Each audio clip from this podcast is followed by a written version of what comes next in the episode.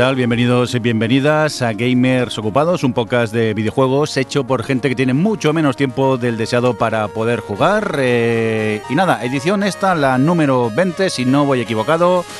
Y rápidamente vamos a presentar al equipo porque hoy estamos el equipo en pleno. Yo no sé ni cómo cabemos aquí casi.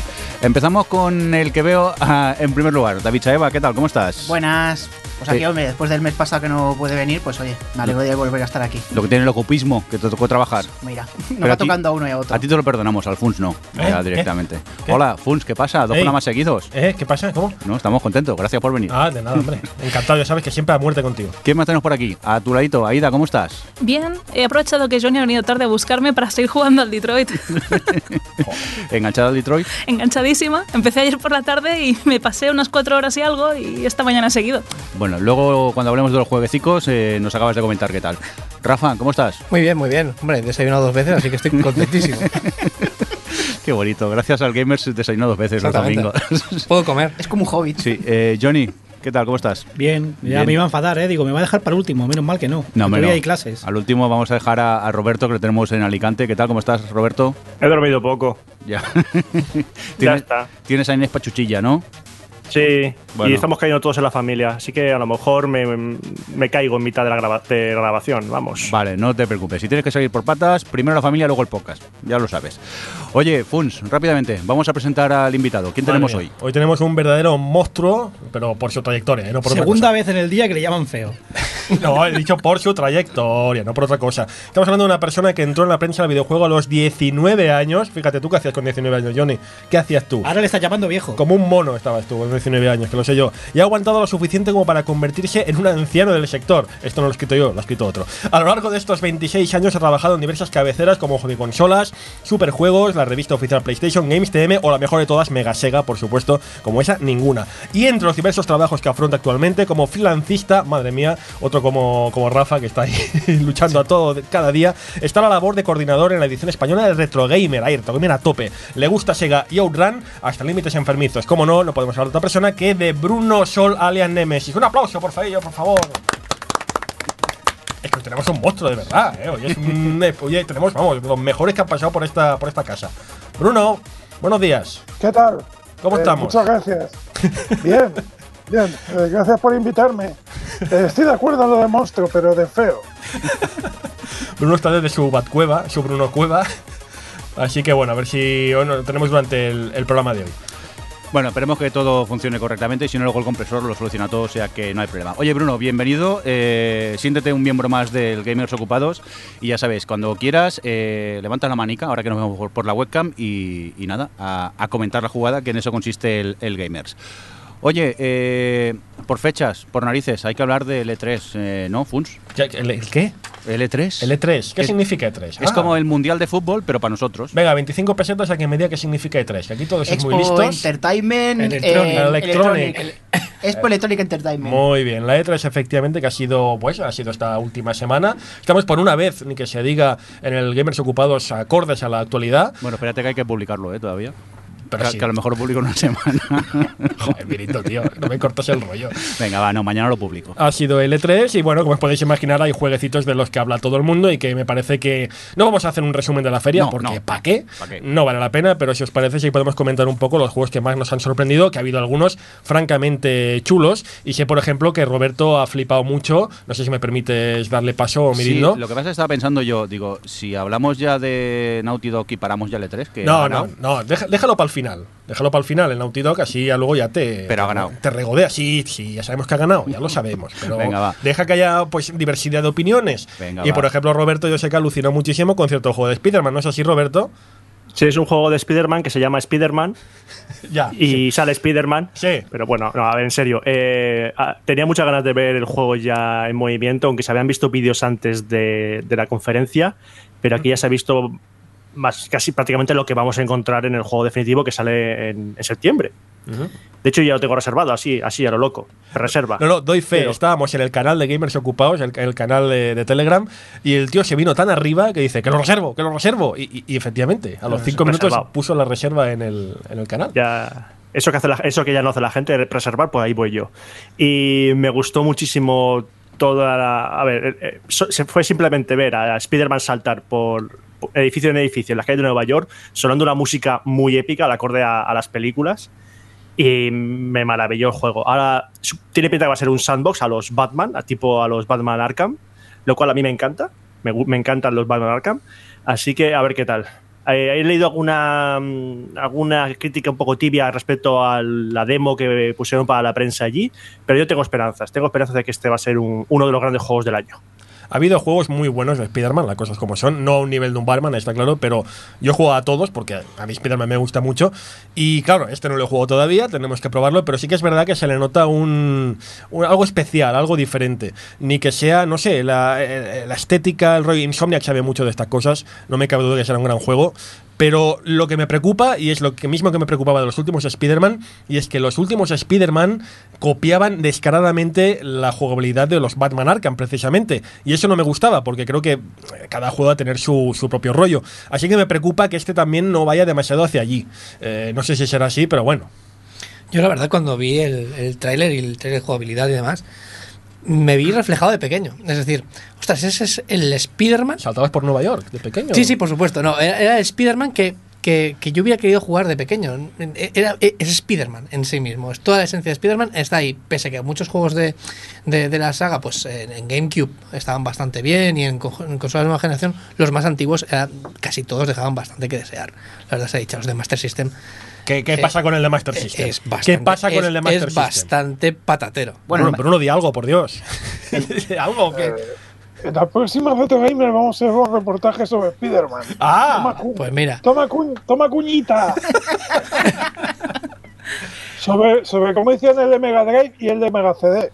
Estaban fantásticos esos juegos, vamos. Pero el de Master System yo bueno. recuerdo, mm, vale, bastante mm, más bajo de lo que yo esperaba, incluso, bueno, al estilo del de Game Boy, o sea, que era, que era horrible. Era O de sea, Rare, hecho por Rareware, de hecho. Era, era horrible.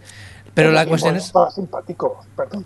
Que estaba simpático. Bueno, aquí luego hablamos. A ver, en la época en la que salió no teníamos mucho más. Tenías No, claro, Batman- claro. El No. Batman que era una pulga. ¡Historia de viejos! Yo, yo antes, yo de Game Boy jugaba con dos piedras, ¿sabes? Entonces también estaba bastante bien aquello. ¿no? Pero bueno, Que yo lo que he visto también es un poco el nivel de gameplay, mm, comparativa con Batman, incluso tiene su propio modo detective. Lo cual hay un momento que te- con el, el sentido arácnido Sí, pero se es que- pone. Pero es que las anteriores también ya lo tenían. Por eso, que es en plan de. Sí que se sigue viendo muy parecido a, lo- a los juegos de Batman. Lo que lo hace diferente es el tema villanos, porque aparecen un montón de villanos confirmados, que, es lo que lo hizo más atractivo, yo creo, de cara al E3, que esto no se haya visto aún y, y mola mucho. Pero ¿qué tiene de malo que se parezca al Batman? Si los Batman eran chulos. Exactamente. Porque la esencia es diferente, ¿no? Un personaje como Batman no es Spider-Man y viceversa. Batman ha de tener, pues, la jugabilidad que tiene, el acorde al estilo de personaje, pues un modo de combate muy claro, eh, el modo detective. Spider-Man ha de tener su propio rollo, pues eso, de balancearse por Nueva York, que tanta importancia se le ha dado. Pues, eh, no sé, eh, claro, yo no soy un game designer, no, no te voy a decir las claves que tiene que tener un juego de Spider-Man, pero no puede ser igual que un Batman. ah, solo comparando el, el estilo de personaje a nivel de velocidad, es que no podemos hacer un Batman, o un Spider-Man con estilo Batman. Es que es 10 veces más rápido. O sea, nada más los saltos, los golpes, el, el cómo esquiva personajes, no, no podemos ni, ni siquiera hacerlo parecido. Pues yo creo que sí que se puede hacer parecido. Porque lo que se ve la esencia del personaje de Spider-Man dentro del vídeo que se mostró en el E3, que es los combates dinámicos, Spider-Man saltando de un lado a otro, lanzando telarañas. eh, la mecánica del combate de Batman le, le queda como un guante ahí. Otra cosa es que si meten en modo, mm, en modo depredador, en plan acecho, eso en Spider-Man no, no pinta mucho, aunque Bueno. sí que hay momentos que el personaje hace eso. Pero la mecánica de combate al menos mm, me gusta que como lo han implantado en el Spider-Man. Bueno, vamos a hacer una cosa. Vamos a continuar con más cosas, que si no, vamos a estar hora y media hablando de Spider-Man, que le veo las ganas al, al y eso. Vamos a aprovechar que tenemos a, a nuestro invitado por aquí, que nos cuente, ¿tú qué destacarías, algún juego que destacarías del, del E3, Bruno? Eh, bueno, yo es que también soy fan de Spider-Man, pero para no seguir con el rollo, eh, yo pondría el, el of Tsushima, el del Samurai este de Sucker Punch, que, que es la leche. Eh, yo no sé, vamos, lo demás es, se, se sabía más o menos lo que iba, el pescado que se iba a vender, el Last of Us. Eh, me gustó mucho que anunciaran Battletoads nuevo, Es verdad. que aunque vaya a ser un juego hecho con Flash descargable, a menos lo han recuperado. Eh, pero vamos, eh, no sé, ahora mismo tampoco es que haya sido un E3 memorable. Eh, hay mucha, mucha chicha, el Fallout está muy bien, pero no es mi rollo. Me gusta la cabeza parlante del Rage 2. Seguramente sea la primera edición coleccionista que me compre de salida para colgarla en el pasillo y que me cante por las mañanas. Eh, eh, no sé, ha sido un E3 un poquito raro. Oye, Bruno, eh, tú como periodista que llevas así tantos años al pie del cañón, se ha hablado mucho en este E3 precisamente que las filtraciones se cargan la emoción del E3. Tú como periodista que estás allí, ¿qué opinas al respecto? Eh, bueno, yo creo que alguien en Walmart Canadá va a acabar como en Fargo, en mitad de la nieve, con un tiro en la cabeza, porque, porque han hecho spoiler tras, tras spoiler. Hay gente que luego se lo monta muy bien, tipo Nintendo, que casi siempre suele dar el campanazo y, y Sony a veces, pero sí, sí que es verdad que la única manera que tienes de que la gente se quede a ver las conferencias sobre todo en Estados Unidos, porque no olvidemos que esto está hecho para Estados Unidos. Los demás nos quedamos hasta las 3 de la mañana, pero porque somos unos pringados que no tenemos otra cosa en la vida. Pero la gente es, es los americanos los que se quedan. Si tú se te filtra todo lo que vas a anunciar, la gente ya se espera ver los vídeos en YouTube. Con lo cual, eh, sí que es importante, mucho más que antes incluso.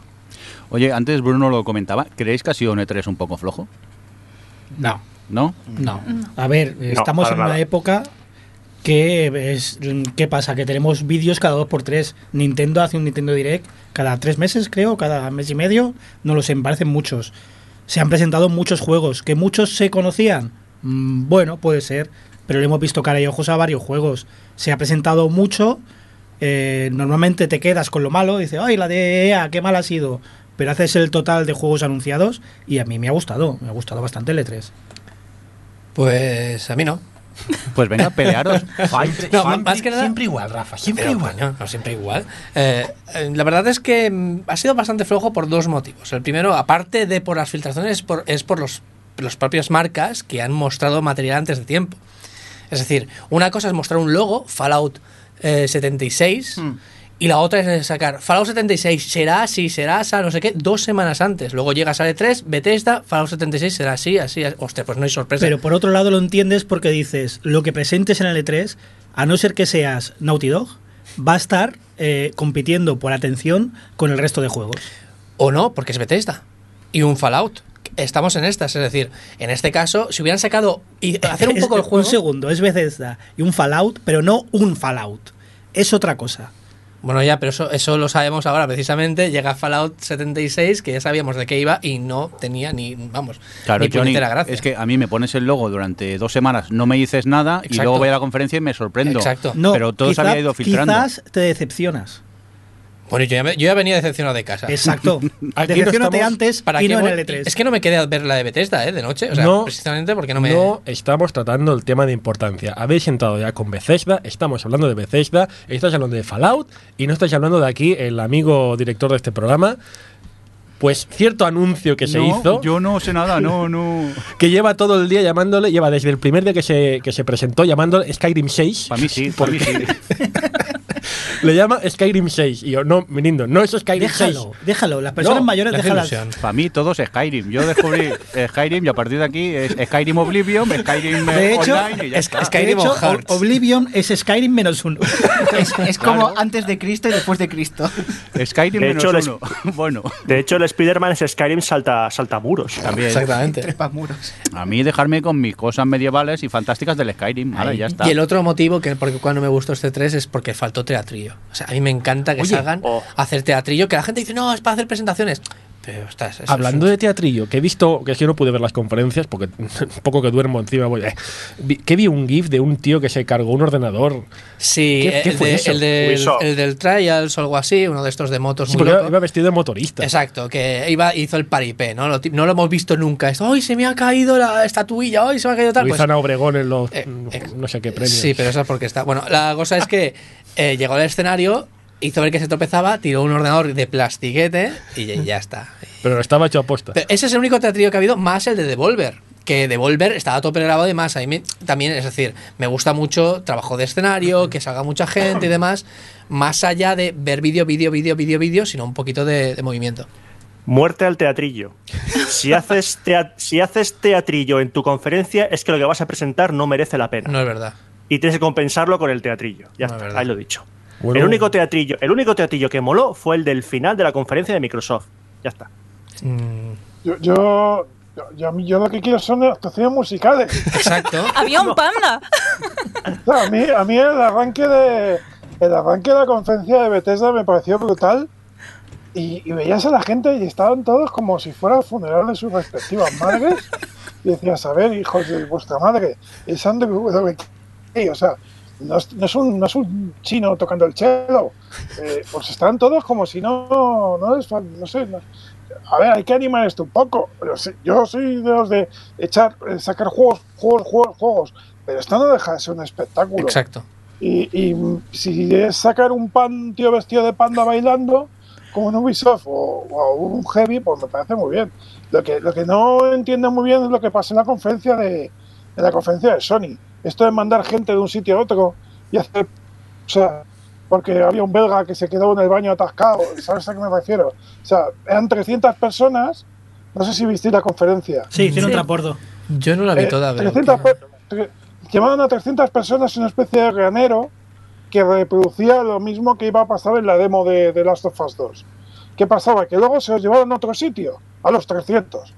Y claro, como había que esperar a que toda la gente, gente mayor ahí, eh, mucho gamer gordo con movilidad reducida, que se fuera para el otro pabellón, pues claro, estuvieron 10 minutos hablando uh, los comentaristas a la cámara diciendo, bueno, volvemos enseguida, eh, venimos en unos minutos, y cortaron completamente el ritmo de la conferencia por la mitad. Es que veías, Prefiero mil veces. Perdón que te interrumpo, pero veías al de Sony y que iba diciendo, bueno, mm, enseguida volvemos. Y el- la gota de sudor que le iba cayendo, mirando para todos lados diciendo, ¿qué pasa? Creo que era como Antena 3, volvemos en 6 minutos. ¿no? Sí, porque es lo que dice Bruno. Sí, quedó muy bonito el, el granero, ves el gameplay del de Last of Us 2 y dices, anda, pero si es el mismo sitio. Pero de repente se acaba el gameplay y está el señor de Sony allí.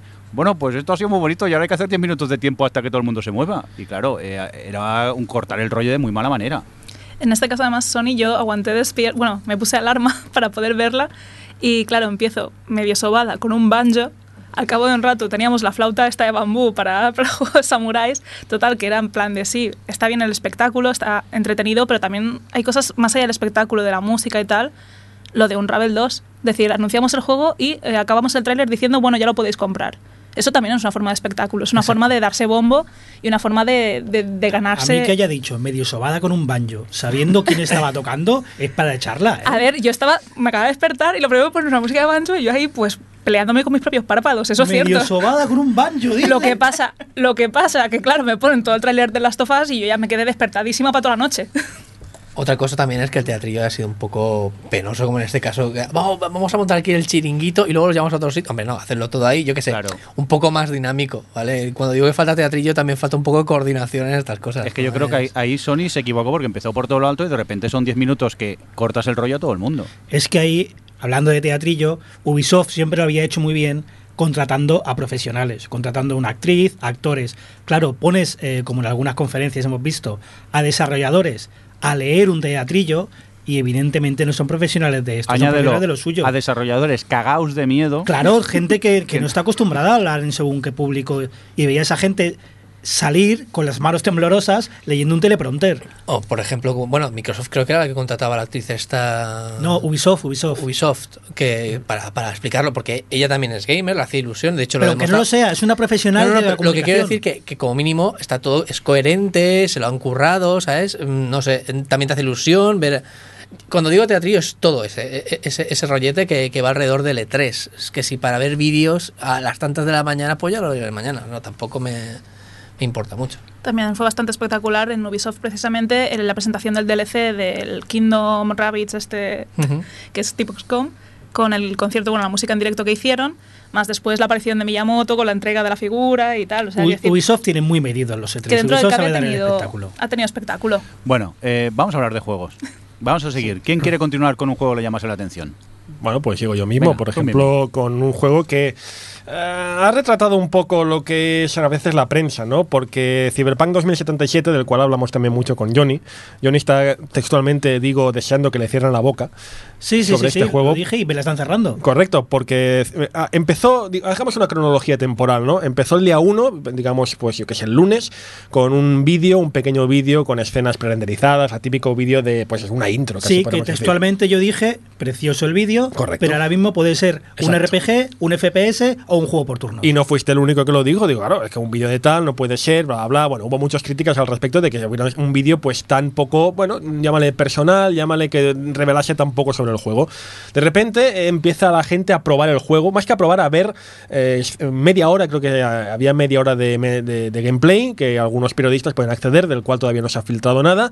Y la gente empieza a decir que si el juego es la repera, que es en primera persona, que dicen que es una mezcla entre Deus Ex y The Witcher. Cuidado con esa mezcla, que es como, Dios mío. Empiezan a hablar también la gente sobre ese momento de Witcher 3 que yo no he entendido hasta hoy, en el que Ciri habla precisamente de que ha visitado el universo de Cyberpunk. A mí eso me dejó loquísimo. La gente empieza a decir que es un juego tan avanzado que no está ni siquiera a, los- a esta generación, que estaría pensado para una próxima, aunque luego la propia CD Projekt dice que no, que es para esta. Vamos, que de repente un juego que el lunes era una piltrafilla que dices que, que- que gratuito, qué barato, el miércoles es el goti de la vida, con permiso de Naughty Dog, evidentemente, esto ya entraremos después. Con lo cual dices, hombre, eh, no sé, pasamos aquí de un odio extremo a, amar con locura a, un juego. Y yo digo, a ver, Cyberpunk 2077 es el momento que es CD Projekt.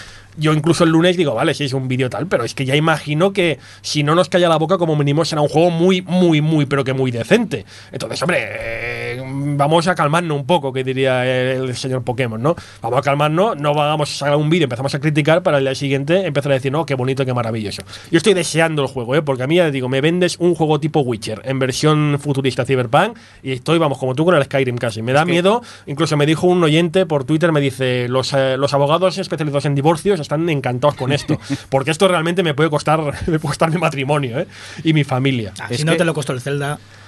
A punto estuvo, a punto estuvo. El de Witcher 2, digo, perdón, el de Witcher 3 ha hecho mucho daño. Tenemos Muchísimo. el hype encima con el Muchísimo. Cyberpunk. Muchísimo, es que solo que, que capture un poco el rollo jugable de The Witcher 3 con esta estética tipo Deus Ex, es como mezclar el oro con, con el, con el diamante. Es como, por Dios, si lo consiguen, si nos callan la boca, que decía Johnny, vamos, encantados porque va a ser uno de los juegazos de- del, bueno, no sé, el año que viene, ¿no? Dicen que aparecía. No lo sé.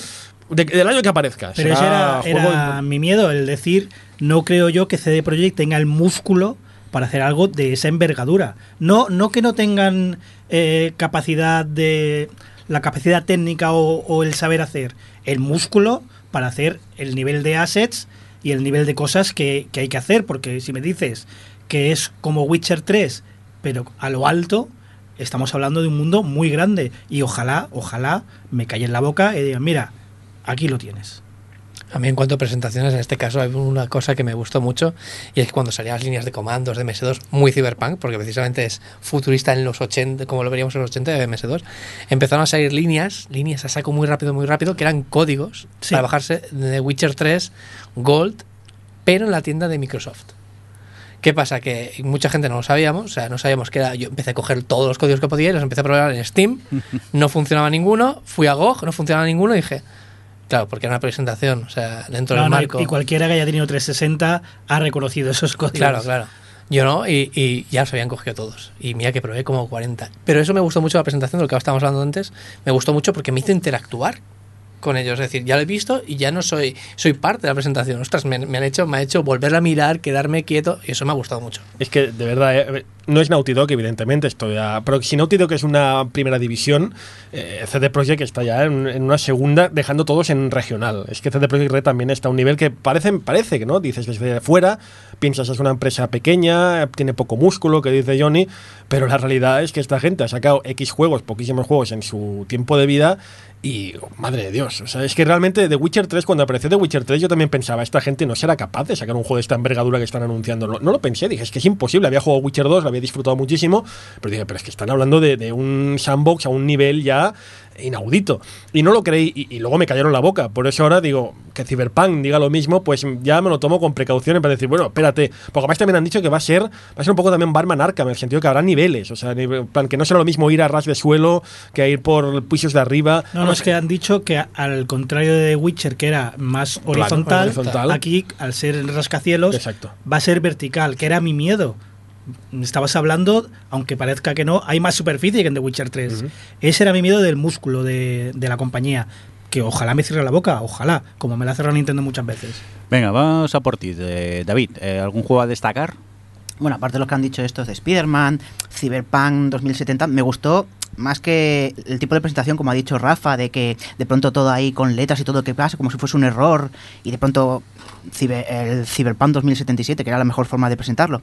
A mí, pues me, impresionó también mucho cuando en la conferencia de Microsoft pues presentaron el Kingdom Hearts 3, que es una saga que al principio no me llamaba mucho porque ay Disney, Disney para críos, pero bueno, viendo todo el fandom que tiene detrás, le he empezado un poco a coger el gustillo, he empezado a jugar al 1 y la verdad, ves por ejemplo las animaciones y comparadas con la peli- las películas, por ejemplo la de la de Enredados, me parece que era de Rapunzel, con los vídeos que hacía esta gente Square Enix, ostras, te quedas anonadado y sobre todo la música de Yoko Shinamura, o sea, a mí me ha a mí me ha, a mí me ha calado a mí. O sea, este no sé si será uno de los que mm, tendré de reserva, pero ahí está. Sobre eso, Saeva, era flipante ver que el metraje del mundo de Toy Story de Kingdom Hearts 3 Hmm. se ve mejor que la película original de Toy Story.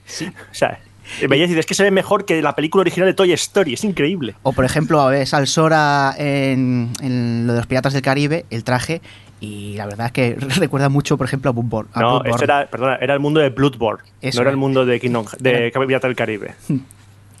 Venga, vamos a continuar con más cosas. Johnny, ¿qué destacarías tú? Eh, pues al principio tuve un poco de decepción con lo nuevo de From, lo del Sekiro, ¿se llama? Eh, Shekito. Sequito. Eh, pues eso, que vi las imágenes, vi los vídeos y pensé, es un Dark Souls con otro skin. Mm, Sinceramente pensé eso. Y me sabía mal que estuvieran estancados, pero leyendo a posteriori sobre el juego, ya han dicho que nada de números, nada de RPGs, que va a ser un juego basado en la habilidad.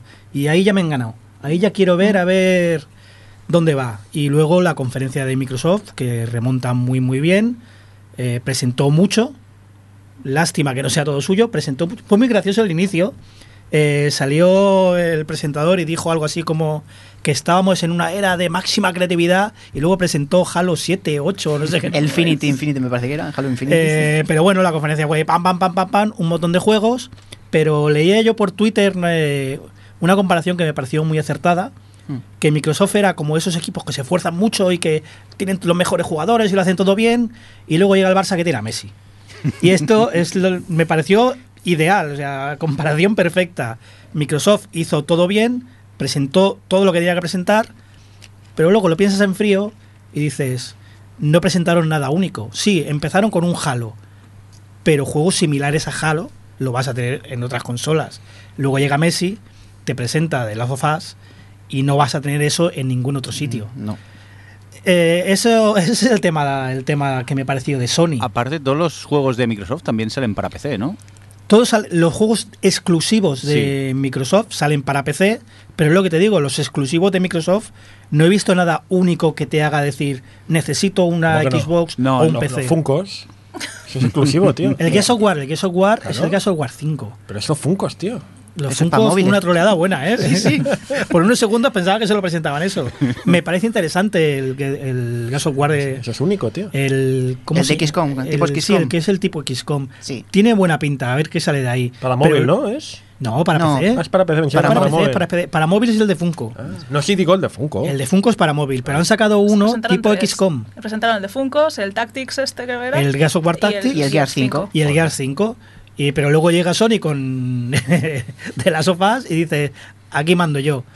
Esto es lo que ves. Muy bien Microsoft comprando estudios, pero también llegan tarde. Llegan tarde porque esto cuando lo vamos a ver. Hemos comprado cinco estudios, bueno, cuatro más uno. Hmm. Eh, ¿A qué estudios han comprado? Tengo por aquí apuntado. El- Han comprado Undead Labs. Ninja- Hacen buenos juegos. Hacen buenos juegos. State of Decay. State of Decay me parece un buen juego, pero creo que le dan un peso que no merece. Pasa como con Crackdown. Crackdown porque fue famoso. Además de por ser un muy buen Por juego. la demo. Porque venía con una demo de Halo. Eh, State of Decay Es un muy buen juego indie. Yo lo jugué, me gustó mucho porque me sorprendió. Pero no es un juego para representar una consola como lo están poniendo. Eh, han comprado a los que hacen los Forza, el Playground, que había rumores de que se iban a meter en una saga de mundo abierto. Veremos. Hablan de Fable. Veremos. Eh, a Ninja Theory, que cuadra porque el año pasado con el Hellblade las cuentas le salieron regular. Lo hablaba con David Jorn, un desarrollador. Eh, hicieron algo raro con las cuentas del triple I este que iban a hacer, que anunciaron a los meses de salir que habían tenido beneficios antes de tiempo. Decías, ¿cómo es tu modelo de negocio? ¿Querías rentabilizar la inversión seis meses después o un año después? Era algo muy raro. Y ahora, claro, a todo pasado dices, ah, ahora cuadra que te ha absorbido Microsoft y te va a salvar el culo. Y han comprado también eh, a Ninja Theory, eh, Compulsion, los de We Happy Few, que Aida le tiene ganas al jueguecito, y un estudio nuevo que van a hacer, pero los juegos no se hacen de un día para otro. O tienen ya algo hecho, o cuándo van a presentar juegos nuevos. ¿Para la equipo nueva que han anunciado? Veremos. Aida, eh, vamos contigo. ¿Qué destacarías tú? A ver, y es que el problema es que he apuntado demasiados juegos. ¿Cuántos de Lego? Eh, no, de Lego, como no han presentado ninguno, no, no he apuntado ninguno, o sea, pero. un E3 de mierda, entonces. Sí, lo- luego si queréis hablamos de la- lo que no nos ha gustado del E3 y os comento lo que no me ha gustado nada. Que no hay Legos. Venga, pues cuéntanos, ¿qué te ha gustado? A ver, eh, tengo varios títulos, la mayoría son sobre todo destacables por su narrativa. No, no, no miro tanto la jugabilidad, sino las historias que, que más me, me llaman. Para empezar, bueno, Square Enix presentó The Awesome, Adventures of Captain Spirit, que es ese título dentro del universo Life is Strange, pero que no es un Life is Strange. Tampoco sabemos cuántos capítulos tendrán y si es como el Before the Storm, un contenido más pequeño que el juego base. Pero bueno, se ve que por, lo visto las aventuras de este niño que juega a ser un superhéroe, eh, algunas de las decisiones que tomas sí que interferirán en el Life is Strange 2. Entonces, de momento es todo lo que sabemos, saldrá gratuito, que eso me llama mucha atención, es Don Not, como está, bueno, no, este no sé si es Don Not o es... Me parece que en este caso no, que Don Not estaba con Vampire y por eso están demorando tanto el Life is Strange 2. Lo que no sé si es gratuito porque es una demo de algo o es porque es el primer capítulo de una nueva saga. Eso lo sabemos, pero de momento no han dicho que sea el primer capítulo gratuito o no han especificado mucho al respecto, solo sabemos que el día 26 de junio ya estará disponible. Entonces, en breves podremos decir qué qué es lo que era gratuito y lo que no. Y, y bueno, pues es, es el típico Choices Matter, que jugabilidad poca, pero historias suelen ser muy, muy emotivas y muy, muy divertidas. Luego también he visto otros juegos así de, que me han llamado la atención. Eh, uno fue Sea of Solitude, es ese juego que tiene una estética súper artística y llevaremos a Kai, que es una mujer joven, que se convierte en monstruo porque, según lo que dice en el propio tráiler, cuando los humanos están demasiado solos, se convierten en monstruos. Creo que esta, la historia me... Bueno, yo, es que vivo sola y yo a veces me lo noto, que me estoy convirtiendo en monstruo poco a poco. Bien. Entonces, a mí es un juego que me llama y pienso, pues sí, yo creo que me podría acabar pasando, así que vamos a echarle un vistazo. La verdad es que el tipo de historia, el tipo de juego me recuerda mucho a Papo y yo, que es un juego que habla de un tema bastante triste, bastante duro, pero lo hace de una forma más artística, más fantasiosa, y entonces creo que es un título que, que yo al menos es una compra ase- asegurada. Ok, ¿alguno más que quieras destacar? Plátano, el plátano. Bueno, el plátano, seguro. Por Dios, el del plátano. O sea, claro, apar- aparte te lo ponen con Devolver, que realmente Devolver la conferencia fue muy divertida, pero juegos que me interesen solo está el de My Friend Pedro. O sea, los otros fue un poco... meh. Pero la, la conferencia fue muy divertida. El caso es que que te pongan ahí con música en plan un ballet de disparos y un juego que la premisa es un plátano me obliga a disparar a gente, pues hombre, me llamó la atención y, y querría probarlo. Lo que chafardeando al respecto vi que era un juego de estos que estaba en, en las plataformas estas de juego, minijuegos Flash, de Newgrounds o New... Bueno, a Devolver le suele pasar mucho Pues eso. ¿eh? es un juego que, que hace muchos años que existe y ahora están haciendo la versión mm, no cutre, digamos, de- del mismo, pero el concepto ya llevaba años y se ve que mucha gente lo, lo pudo jugar eso en, en juego Flash de estos eh, gratuitos. Y el último que nos quieres destacar. Uf, tengo que elegir solo uno. Bueno, quieres más, pero el, el- este de Quiet Man que tienes por aquí. El Quackman guion, me sí. llamó mucho la atención por el hecho de que en el anterior programa ya hablamos un poco de, la, de la diversificar en el mundo de los videojuegos, ¿no? De la pelea no es tanto si ahora aparecen mujeres o si aparecen lesbianas, sino el hecho de por qué no aparece un montón de gente que debería estar representada en este, en este sector, que también es gente que existe fuera de- del mundo de los videojuegos. Entonces, el hecho de que pongan una persona sordomuda, parece ser, en el tráiler, me llamó mucha atención. Es decir, vale, estamos integrando un nuevo personaje, que sí, que es una especie de justiciero que va pegando hostias, pero ya me llamó mucho la atención. El problema está que del tráiler no podemos deducir nada. Sí, que es muy Ya. feo. A ver, Es muy feo el tráiler. Más que el de Jump. Eh, no Al os metáis nivel- con Jump Force. nivel. Es que parecía, parecía un trailer de un juego A de ver, los no, 90. mira, te voy a decir, el de Kaiman de quien ven The es Quiet feo el tráiler y del otro es feo el juego. A ver, yo en este caso lo veo como algo positivo, es decir, eh, han integrado un protagonista sordo. Me parece algo que no sé si a día de hoy se había hecho y quiero creer que será algo que, bueno, ayudará como el caso de ese que comentamos de Watch Dogs, ¿no? Que alguien, alguien que, que tenga pues este tipo de discapacidad se sienta más integrado. Entonces yo sigo apostando fuerte por este a pesar de que no sabemos absolutamente nada del título. Bueno, a ver si poco a poco vamos sabiendo un pelín más de- del juego, pero bueno, la, la idea principal eh, está, está muy bien. ¿Alguno más quieres destacar? A ver, Venga, hay dos más aún. Venga, va. Lo siento. Vale, este rápido, Neocap. es- es que ya se levantaba para ver las conferencias, no era Sí, como nosotros. yo que en, hemos- el, en el trabajo me veían con las ojeras y dicen, ¿en serio? Y yo, sí, sí, en serio. o sea, me he puesto alarmas todas las noches. El caso de Neocap es, un- una, bueno, es una aventura totalmente narrativa y dialogal, en la cual las decisiones que tomas son lo que te van adentrando en la historia o consiguiendo el objetivo. Eh, bueno, es el que, no sé si lo recordáis, que salió en la de PC Gaming.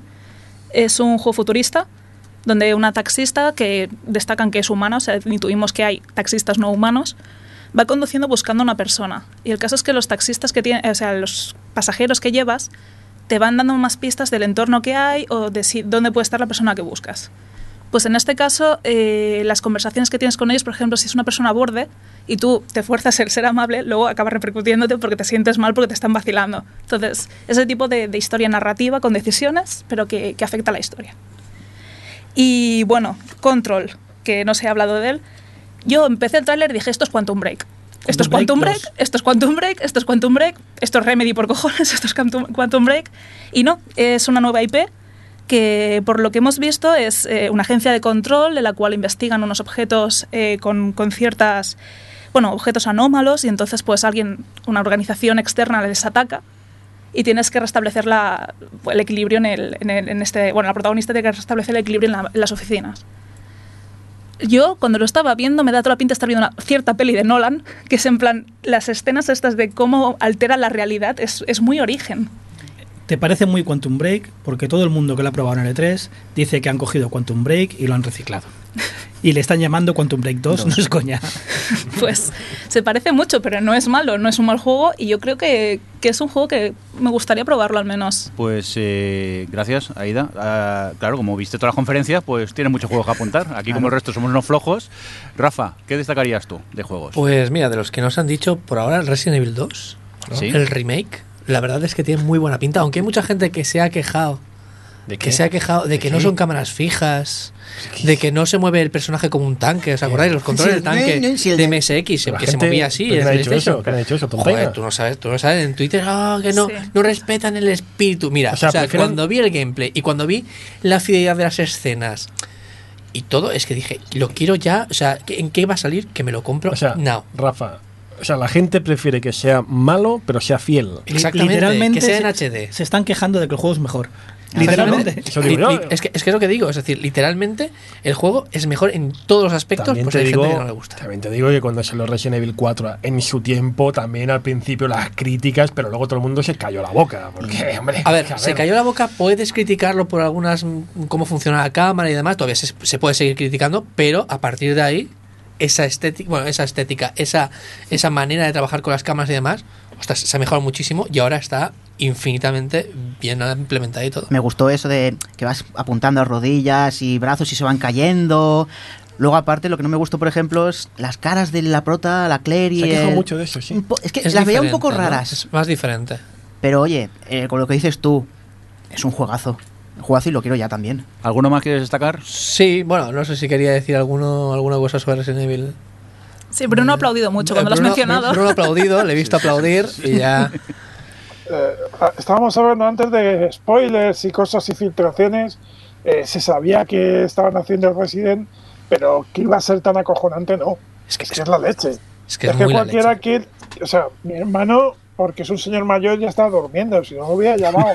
¡Despierta, despierta! Le hubiera llamado a su casa porque es que es, es la bomba. Y, y sobre todo yo, que el 7 no lo toqué ni con un palo porque era en primera persona y lo paso muy mal con esos juegos. Volver otra vez a la tercera con, con los, el, el guion del original, pero con lo que dices tú, reventando brazos. eh, no sé, me parece. Y encima, además, que sale eh, prácticamente ya. Sí, sí, sí. Porque estamos acostumbrados a que ver 2019 y bueno, ya vendrá. 2020. Y aquí te dicen que no, que esto es en enero. Que por cierto, el febrero del año que viene va a ser el nuevo octubre. Ostras. Tres, sí, sí. Tres juegos. O sea, es como, pero no hay economía que, que- que cuesta de enero, no se espera. Yo soy Rostar y retraso el Red Dead y lo saco en febrero. Por joder. Solo para fastidiar. No. Roberto, Y a esos que se quejan de, la, de que el remake del Resident Evil 2 no es fiel ni nada de eso, vamos a ver, que van a meter a Hank y Tofu. Sí. Sí, sí. O sea, van a meter los dos personajes ultra secretos del Resident Evil original, que uno es una, es una barrita de tofu gigante con una bandana tipo Rambo. O sea, si eso no es ser fiel, ¿qué es? ¿Qué es? nada, ninguno os queréis quejar, nada. No, ¿Estáis de no, acuerdo no, Roberto? verdad Bueno, no, quería comentar otro juego. Venga, Eh, este juego me ha llamado mucho la atención porque junta eh, Minecraft, ¿Sí? eh, eh, ¿cómo era este? No Man's Sky. Eh, No juego, juego de, de gestionar eh, eh, recursos, estilo Vale. pues, eh, yo que sé, SimCity, estas cosas. Eh, y es de los de Goat Simulator. Y, y lo han creado los de God Simulator, que se llama Satisfactory. Satisfactory consiste en eh, ir a planetas para crear una fábrica ¿Eh? que no sabemos qué fabricará, pero será la hostia. Es el juego de capitalismo. Exactamente, no, pero, pero además em, em, destrozando el planeta para generar recursos. El juego del capitalismo. El juego del capitalismo. Y, y he visto vídeos y claro, es que es brutal. Eh, creas una fábrica que, que- de estas fábricas que eh, ¿cómo se llaman los inventos estos? Ahora no, ahora no me sale el nombre, que, que son máquinas que llevan no te llevan a nada, simplemente tiran una cosa, Sí, mueven como otra, si generan algo y pues ahora no me acuerdo, estos bueno, inventos muy locos, ¿vale? Pero en formato fábrica. Y al final de la fábrica, de cada vez en cada nivel, pues saldrá algo que no sabes. Y lo he visto muy original, muy original, sobre todo por cómo está pensado, porque es en primera persona. No es el típico juego que tú coges, arrastras y demás, sino que estás dentro de la fábrica y vas moviendo las cositas para que generen nuevas. Será, a ver, como, como en el Elite, por ejemplo, que hay un tanto por ciento de planetas descubiertos, aquí será el rollo de un tanto de por ciento de planetas destruidos, arrasados. Beneficios. Oye, una cosa, que estaba revisando aquí el guion y estoy muy preocupado porque No entra EA, quieres, nos ¿eh? hizo un public reportaje del Anthem y aquí nadie lo ha puesto. ¿Qué está pasando? No, a ti lo que te preocupa es otra cosa. ¿Qué me A ti lo que te preocupa? preocupa es que el elefante está en la habitación Sí. y todavía nadie lo ha sacado porque estamos esperando a que lo comentes tú. Bueno, pero ¿Qué antes Anthem ni qué Anthem? estoy ¿Qué le preocupado. interesa al Anthem? ¿Por qué nos quiere vender tanto EA Anthem? Porque da dinerichu, dinerinchi. ¿Seguro? ¿Y por qué he invertido mucho dinero? Muchísimo dinero, claro. Pero es que es verdad que me parece curioso, ¿no? El, ignore que se le está sometiendo a Anthem. ¿no? Totalmente, ¿no? Lo que decía antes, la única, lo único que ha intentado EA y lo único que tenía que hacer era vender Anthem. Aquí repaso la lista que hemos hecho todos y todos hemos hablado de Messi. Todos. Pues déjale, déjale a Mirindo que hable de Messi ya. ¿Quién ha hablado de Anthem? Nadie. Pues eso. Pues déjale a Mirindo que se regodee con su Messi. Venga, Mirindo, lo está bueno, deseando. pues llevamos 43 minutos de programa. Todo lo que hemos hecho hasta ahora no ha valido para nada, porque lo importante es el de Last of Us 2. Ya está. Sí. Un juegazo. Es que es, y ya perdona está. que te interrumpa, Mirindo, pero es que es unánime. Es que te puede gustar Cyberpunk, te puede gustar eh, Spider-Man, te puede gustar todos los juegos que habéis comentado, el de la banana, te puede gustar y, y- y todo el mundo encantado, puedes discutir, puedes debatir, pero es que es unánime que es que dices, es que ya no solo es unánime el hecho de que todo el mundo ya diga que es el mejor indiscutiblemente de la, de la E3, sino que es unánime lo que estamos diciendo ahora, de que es que no... Es que es absoluto. No hay margen de error ni de discusión. Es y punto. Funs. No hay más. Sony, en su conferencia, que parece floja, parece floja, presentó muchos juegos exclusivos y muchos juegos buenos. Solo se habla de uno. Sí, sí. Yo es que creo que Sony, en- empezando con el de Last of Us 2, al menos a mí personalmente, creo que ahí se equivocó porque yo vi el juego y luego lo que me presentaban es que casi no lo veía, me daba igual. O sea, no podía dejar de pensar en lo que había visto. Es en que el además es, es otra liga, otro deporte, otro universo, otro todo. Es- Y hubo. hay- increíble. hubo no sé quién que puso en Twitter que me encantó, que dice: Lo mejor de todo será ver a cierta clase de cavernícolas, que todos conocemos quiénes son, que se verán obligados a comprar el juego en plan de jódete, jódete, te lo vas a comer, te lo tragas a la porra, desgraciado. Sí, señor. Pues claro que sí, que fue una declaración de intenciones muy. que ya sé que no habría por qué hablar, pero por desgracia hay que hablar. Sí. Del famoso beso. Pero si ya se ve en el 1. Sí, Que se ve claro que en se el ve, uno. claro que se ve en el 1. Pero aún podría haber algún cavernícola que diga, no, es que no sé qué, es que son muy amigas y viven en Menorca, yo qué sé. o sea, pero en este ya es en plan de, venga, es que es así, punto. Además que lo decían en, en- creo que en Eurogamer, decían, es que es fantástico porque la, la gente que estaba allí dice, es que estás en el auditorio, en el mayor auditorio del mundo del videojuego, el más grande, el, el- el donde está donde hay más, eh, más emoción, donde está más gente más atenta, y, y sucede eso de forma tan natural, tan, tan humana, que nadie le dio más importancia, salvo en el momento que llega a las redes sociales y pasa lo que pasa, pero que fue una declaración de intenciones, en mi opinión, muy interesante y que vale la pena destacar. En el buen, en el buen, en el buen sentido, evidentemente. De hecho, sobre el beso, más que sobre el beso, es que de verdad, o sea, es, esa escena está tan bien representada. Sí, Es- esa- vamos, no, hablemos del beso, hablemos del beso. Está, está hablando el beso, déjale. ¿Vas a hablar de las físicas de los labios? Sí, de la saliva como... De esto. La- eh, te lo digo completamente en serio, es el primer beso Me en un parece- videojuego que veo que es un beso de verdad. Y lo digo completamente en serio. Labios que se tocan. Es que toda la escena, toda la escena de verdad, es decir, está hecha con un mimo, con un cariño, con un estilo, con una elegancia. Y, y tan bien hecho todo, que es que, es que estás esperando y dices, pero, pero comer los morros ya. Pero es que luego he visto vídeos in-game y las animaciones faciales Son igual, Son las mismas. son las mismas. No es lo típico que en una cinemática que está hecha con captura se ve de cierta manera Johnny. y luego in-game se ve diferente. Johnny, es Naughty Dog, tío. No, es, Es un nuevo, es un nuevo nivel de Naughty Dog. Antes no era así. Naughty Dog siempre va un paso por delante, siempre. Con Por eso Uncharted 4 iba un paso por Me delante. hace mucha gracia uno por la gente delante. que está dudando de ese tráiler diciendo que es falso. Cuando venimos de un God of War, como venimos, y cuando a Naughty Dog se le presupone ciertas cosas. Es increíble. El vídeo es increíble. Lo he visto 10 veces. 10 veces. También os digo una cosa, estoy un poco cansado de los juegos ultraviolentos, ¿vale? De estos de, de, de- de- de que cuchillo aquí en, en la tráquea y, y- y tira para adelante. Pues salió, salió, lo primero que le hace es clavarle un cuchillo aquí, yo aplaudiendo. O sea, es que de verdad, no, todo, todo en general, o sea, está muy bien hecho porque vivías absolutamente y completamente cada momento de- de- del juego y de las escenas. Eh, ¿Pero qué dices? Si, si yo aplaudí en mi casa con el martillazo. La, gente, la gente aplaude con el beso, pero yo aplaudí con el martillazo en la cara. Exacto, exacto. O sea, o sea, era una violencia tan... Es tan difícil hoy en día que te sorprenda la violencia de un juego que es que tiene que ser seca e impactante. Y esto era, era tremendo. También es verdad que yo tengo mis dudas de que un servidor cuando se ponga a jugar sea capaz de hacer una coreografía tan bonita como la que salía en el tráiler. Porque en el tráiler era como una película de John Woo. Era, cojo esto, le pego, me agacho y no sé qué. Eso realidad luego vamos, va- vamos todos por, la- por, por el juego como si fuera, nos hubiéramos levantado de la ducha y nos rebalásemos con, con cualquier cosa. Pero vamos, yo violencia a mí me parecía estupendo, vamos. En ¡Viva este- la violencia! En este caso, además, es eso. El tráiler empieza muy lento, empieza con una escena muy tierna, muy emotiva, como es la del beso y todo. Entonces te vas situando en, una- en un contexto en plan de, ves que vas a sufrir con este juego. O sea, todo el mundo dice, bueno, si te enfocan tanto esta chica es que va a morir o algo va a pasarle. Y justo después viene esta violencia súper rápida, que es en plan de, el contraste de cómo de esta, de esta sala súper iluminada pasas a, a ese escenario oscuro con Ellie defendiéndose, pero que, que yo pensaba, yo digo, vale, está escondido bajo el coche, ahora dispara tal. Esto está sucediendo tan rápido que si son Quick Time Events, son los más rápidos que he visto en mi vida. Te voy a decir una cosa, voy a hacer una apuesta de la chica. No va a morir. La vamos a tener que matar nosotros. Venga. La van a infectar. Joder. Como apuesta Como aquí, en Prey. apuesto. Yo apuesto, yo apuesto. Es lo que iba a decir El yo. bicho muere, ¿no? O sea, el nuevo el lo- bicho muere. Lo que el decía. Lo ¿Y Joel? ¿Dónde está Joel? eso, Qué pesados todo el mundo. ¿Dónde no, está tío, Joel? a ver. ¿Dónde está Joel? Cuando, a- Que cuando le- has jugado al 1, a ver, yo también tengo cariño a, a, a Eli, pero también, oye, cuando. eh, A los dos, a los a dos, todos. tío.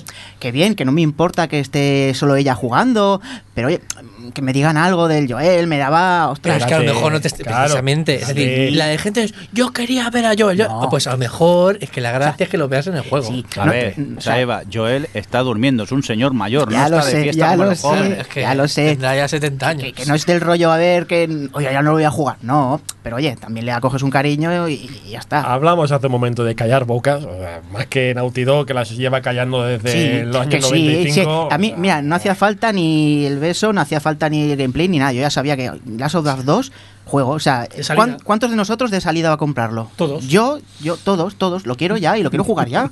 Yo, si el, el- el Resident Evil 2 no sale para PC, ¿Mm? o, sea, me- me o para otra, la Play 4, para estos dos, solo. Es muy chulo, es que es muy chulo. O sea, mira que a mí eh, en la versión de Play 3 no le cogí el tranquillo, pero en la Play 4, eh, las sofás, es que me encantó, me encantó. Y ya que hemos sacado un poco el tema homosexualidad encima de la mesa, Assassin's Creed, que también está siendo muy... Oh, me ha encantado, me encanta, perdona, es que me encanta el momento Twitter de la peña diciendo, ay, no, es porque en la antigua Grecia no había homosexualidad. vete, a Apenas, los, apenas. vete a los libros de historia, pavo, No, no. porque joder. Y, y luego el remate era porque eran cristianos. Sí, ¿sabes? claro. Venga, venga. a mí, vete a tu del pueblo. el nuevo Assassin's, me gustan las novedades que he visto, pero llegan tarde. A mí la saga ya me ha perdido. Tú jugaste al, al egipcio este, ¿cómo se Sí, llama? y el, el modo RPG lo echa todo para atrás, eh, te hace farmear, y este ya han dicho que lo van a potenciar. Hmm. Y a mí hay novedades que me gustan, como poder elegir eh, conversaciones, pero sigue siendo el mismo. Assassin's tiene cosas muy buenas, tiene ciudades muy grandes, combinadas con algunas animaciones que parecen de Play 2.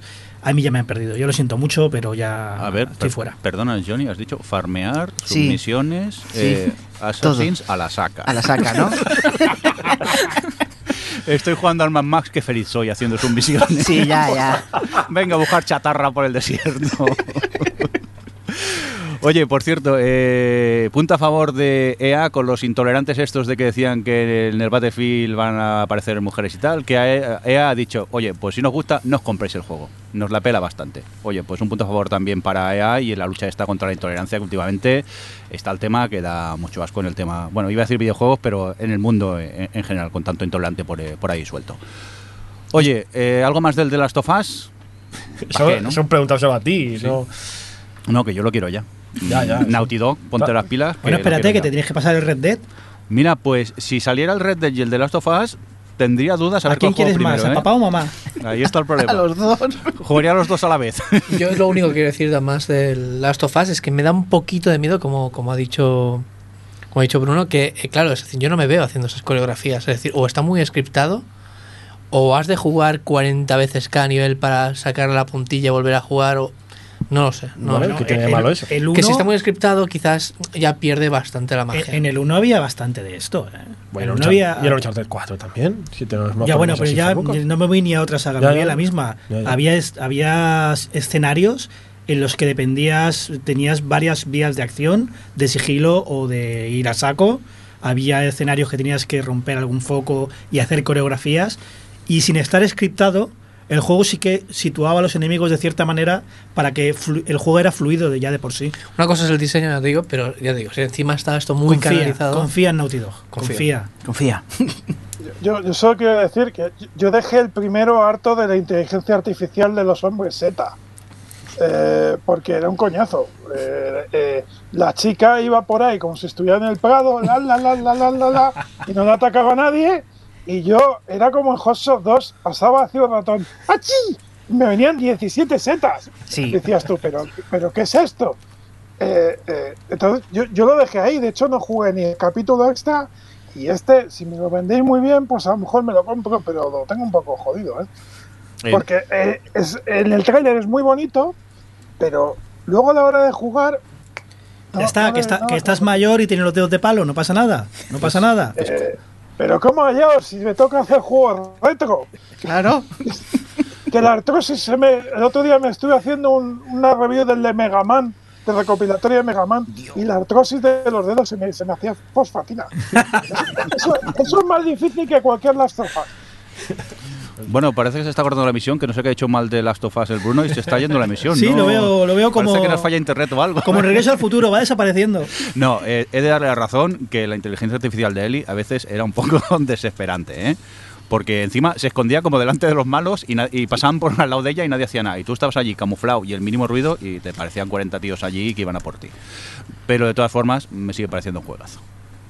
Supongo que ahora es que, por lo que se ha visto un poco de Last of Us 2, a lo mejor no le dan tanta importancia a los hombres Z como a las personas. Todo lo que ha quedado mm, derruido del mundo por culpa de esta infección y ahora son los malos los humanos un poco. Bueno, veremos. Es que hay que ver cómo, cómo continuó la historia. Por eso. Porque la historia acababa en un momento muy crítico y con algo muy especial. Oye, vámonos a lo negativo del E3. Venga, Aida, que te veo con ganas. A ver, yo tengo que decir que, que yo esperaba una- un anuncio por parte de Square Enix que, que no sé si más gente lo esperaba o no.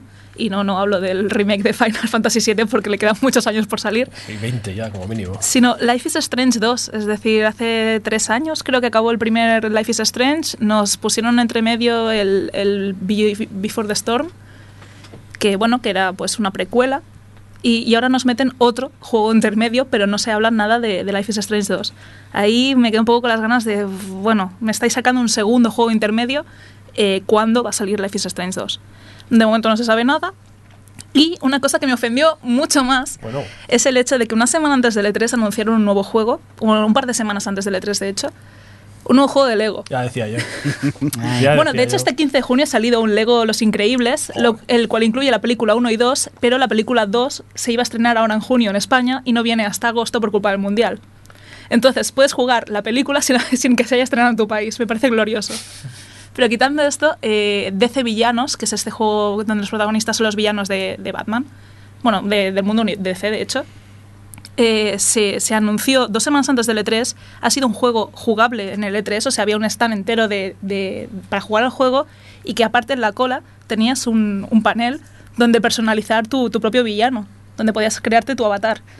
Pues no se ha dicho nada, absolutamente nada de este título. Aida, no me odies por lo que voy a decir, pero ¿no puede ser que ya el mercado esté un poco saturado de tanto Lego y entonces hayan preferido no sacar un E3? Uh, lo que ha dicho. A Porque- ver, está saturado, sí, igual que los juegos de Telltale, igual que tal, pero siguen vendiendo una burrada, y es decir, siguen siendo juegos muy vendidos para niños. Aida, en lo que va de año, ¿cuántos Legos han salido? No, no llevo la cuenta, pero el Super Marvel Heroes 2 ha salido este año. eh, Increíble. Bruno, sí. El, el- el Lego de los increíbles me lo analicé para hobby consolas. Acabé el análisis y sigo jugando. Llevo 14 horas con él. ¿Veis? Es que no solo es para Y de niños. las sofás no le gusta. ¿Qué hacemos con él? Yo solo os digo que hay sobre sorpresa y hay personajes de Pixar. Además es un juego de que, Uh. que hay que farmear mucho. O sea, que yo creo que Mirindo también podría entrar en Lego Universo ya. Le-. ¿Lego qué era? No le hagas eso. ¿Lego qué? no, luego piezas. Lego el que quieras, porque todos tienen una de horas por Todos. delante. Si tengo dos o tres por casa, que me compré, que está en una, oferta de Steam, lo que pasa que por falta de tiempo no me he puesto, pero Dale, dale, es duro. solo me falta. Si es que no tengo tiempo ya, si es que no doy abasto con tanto juego y el Elite que me quita la vida encima. Oye, ¿alguna cosa más que nos haya gustado del E3? Bueno, por ejemplo, a mí lo que no me gustó fue el juego que presentaron de, de la Jam Force. Qué feo es. El Feo, feo, Es muy feo. feo, Feo, Primero, ¡Qué feo! Feo, no le dejes hablar a Ida. Es feo. pri- es primero que feo. la, la forma de lucha es igual que los Jump Star, estos me parece que se llama así de la Vita. Cómprate. Y es muy, es muy malo. Cómprate el Fighter Z y, y ya ponerle. DLCs de One Piece y Naruto y tan Y ya amigos. está. ya está. aparte que Y y aparte que, Note. aparte que lo siento. A mí, personajes de anime luchando ahí en Nueva York, eh, para mí es lo más antiestético que he visto. Lo siento mucho. A- a- aparte, yo me imagino el juego se acaba rápido. Dice, a ver, ¿cómo te llamas Goku? ¿Goku? Venga, Goku, va. a ver, a ver. Y se mueve Ah, venga, fuera. en la notita y ya está. Me, me- me lo voy a comprar, lo sabéis, ¿no? Sí, ya. Pero es Ya, pero es feo, lo sabes. feo. Es feo. No es feo, o sea, Es vale, sí, feo. lo podrían haber hecho con estética anime, sí, pero no es tan, tan, tan feo. No, a ver, ha pasado de no ser de no ser feo a no ser tan feo. A ver, Esto es el efecto hermanos Calatrava, que como Es había feo. uno muy feo, te pensabas que el otro era guapo, pero no, feo eran los dos. A mí me da la sensación de que lo que intentan imitar con el 3DS son los muñecos. Es decir, no están intentando hacer nada realista. Están intentando imitar las figuritas que, que te compras en las Sí. tiendas. Así que no, tampoco lo veo tan feo. yo voy a llevar a Shinigami, yo no sé vosotros, No, pero no yo lo, puedes, lo no veo puedes, clarísimo. no puedes. Bueno, pero llevaría Ya- a, a- Ya han dicho a que los Light. personajes de Death Note no son controlables. Son como especie de eso. Son de strikers, ¿no? Strikers. Sí. Mm. Es que si no, ojo, es. eh, ¿Cómo te llamas? Tampoco. Solo está la punta con la libreta para asustar y ya Eh, está. Ay, es, es como el, de- el del Marvel vs. Capcom, el abogado, el Phoenix Wright. el Phoenix Wright, también va con la libreta. Sí, pero Freezer Wright luchaba. Este sí que Sí, podía pero luchar. luchaba que tenías que reunir unas pistas para entonces hacer el ataque. o sea, sí, me sí. parece lo más triste. No, pero en Death Note ya han dicho que no, que los Death Note están ahí, pues eso, un tipo striker, no, no más. Venga, más eh, gente gruñona del E3. Rafa. Los funcos. Sí, Ya lo he dicho. bravo, bravo. Ya lo he dicho yo. es que tenemos que remarcarlo. Aquí, aquí he escrito varias cosas, pero funcos Con eso ya está. creo que tendría que ponerse en negrita, subrayado. Y en Y en cursiva. 3D y en cursiva, porque creo que no nos gustó ninguno. A mí no. ¿Te ha gustado a ti, Funs? Espera, que Aida levanta la mano. A No Ida son le gustó también. no Yo tengo que matizar que yo este, este, esta conferencia la estuve viendo en el canal de Twitch de Fukui. Bueno. Entonces, imaginaos, esta persona que se dedica a coleccionar esos monicotes Sí, lo sé, inexpresivos. Lo sé, lo sé, le he perdido unos La, la reacción, claro, la No, reacción no, de no, no. Freeman y de Fukui, la contraposición de una sobre la No otra. hables de terceras a la vez, personas. ¿A ti te ha gustado? a mí me parece horroroso. Ah, pero como cualquier Funko. Pero yo no entiendo, o sea, los Funcos cada vez hay más, están en, to- en todas las tiendas, en- ahí donde vas, hasta en la panadería de mi barrio venden Funcos. Pero si solo conozco una persona que le guste, ¿dónde están esas personas que les gusta? ¿De verdad hay gente que le gusta? Voy a decir una cosa, Ah, quizás os duela, bueno, que Sí, quizás sí. le duela a Ida. Son feos. Los Funko son el nuevo Lego. Van a empezar a salir juegos de Funko por todos lados, van a sustituir a los Lego. Tiempo al tiempo. Lo, lo dudo bastante. Yo creo que ahora mismo con, con Telltale y Lego ya se están comiendo todo lo que es la compra de licencias. Y, Y- de todos modos, yo en mi trabajo todo el mundo en su mesa tiene un par de Funkos Se ha puesto seria. y yo me he comprado los Lego Brickheads porque es del mismo Tengo tamaño, miedo. pero lo tienes que montar y eso mola. ¿Cuándo saldrá la Funko película? ¿Eh? Exacto, supera eso. Lo eso no lo hace Funko. hace un tiempo en. Twitter. Los Funko son las nuevas figuras de Yadro. son igual de feos y los tiene todo el mundo. Sí, sí. Y me parece la definición perfecta. O sea, se, se regalan básicamente. Es gente que regala en plan a mala idea. O sea, me- sí, El Fukui es el único que los compra, de verdad. Pero con una ventaja, que se quedan al suelo tampoco se rompen. Que anda la figurita de Adro. Sí. No en, roto- en no les he Ankara roto a si un mis Funko abuelos. vale 10 euros. Yo, como poseedor de algunas figuras de Funko. Ah, de Ya, ya salió. No, eh, quieto. Eh, plot ¿qué? twist, plot twist, ¿Qué? plot twist. Quiero, quiero mm, destacar mi profundo odio hacia ellos. Porque en la tienda de cómics a la que voy se han comido ya el 25% de las estanterías. Y espérate. Que cambien, que ya van a cambiarlo de tienda especializada en cómics por tienda de Funkos. Existen. Pero si hay tiendas, tío, hay tiendas de juguetes y de videojuegos en que ya hay como un muro, que parece eso Sí, sí. el Game of Thrones, que hay un Sí, muro sí. enorme de Funkos que dices, Dios, no se ve el otro lado. Mi problema no es con los Funkos en general, es. A mí- a sí. a- a mí es que hay algunos que, que son bonitos. Es decir, yo ¿Qué tengo. van a ser bonitos? Un momento, Sí, no. tengo un Bimo, hay gente que tiene algunos que dices, los de Cuphead son, son chulos. eh, pero Portal. claro, cada uno tendrá sus gustos, ¿no? Lo que pasa es que se han comido tiendas enteras. O sea, una tienda de, de- de miniaturas de, bueno, del Triángulo Friki de Barcelona Sí. es, es- tiene dos, dos paredes llenas de Funcos y, y han quitado muchas otras cosas.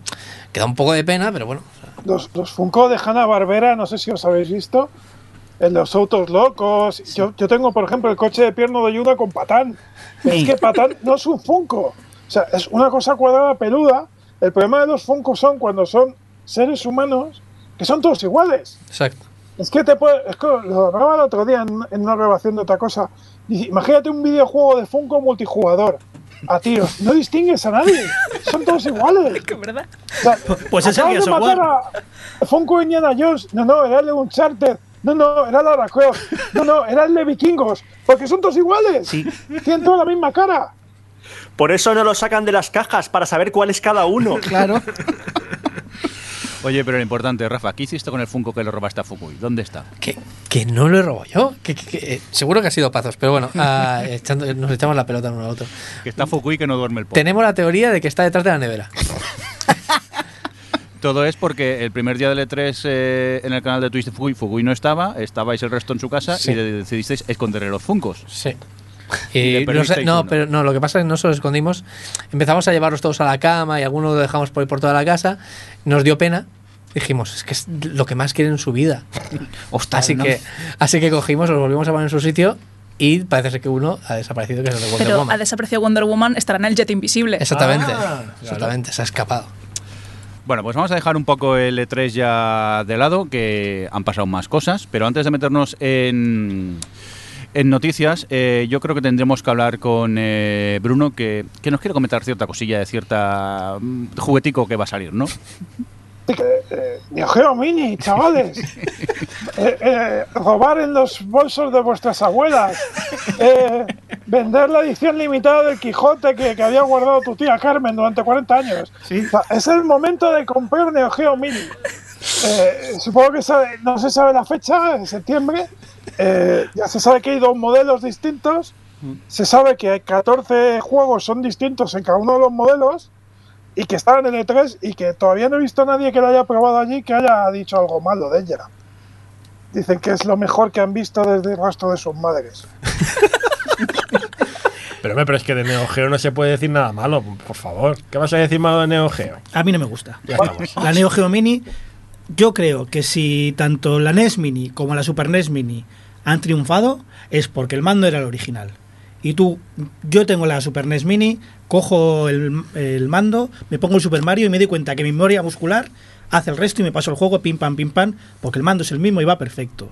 Y yo veo el mandito este, enano, que coges la palanca con dos deditos y la mueves así. Que lo puedo conectar en una tele, sí, pero ya no juego con ese mando, juego con el otro. ¿Sabes qué pasa? Que eso Rafa te lo hace con una Raspberry. Exacto. Claro. Ya empezamos con la Me ha quitado mi frase. ya- lo iba a decir ahora. Ah, Está encasillado. claro.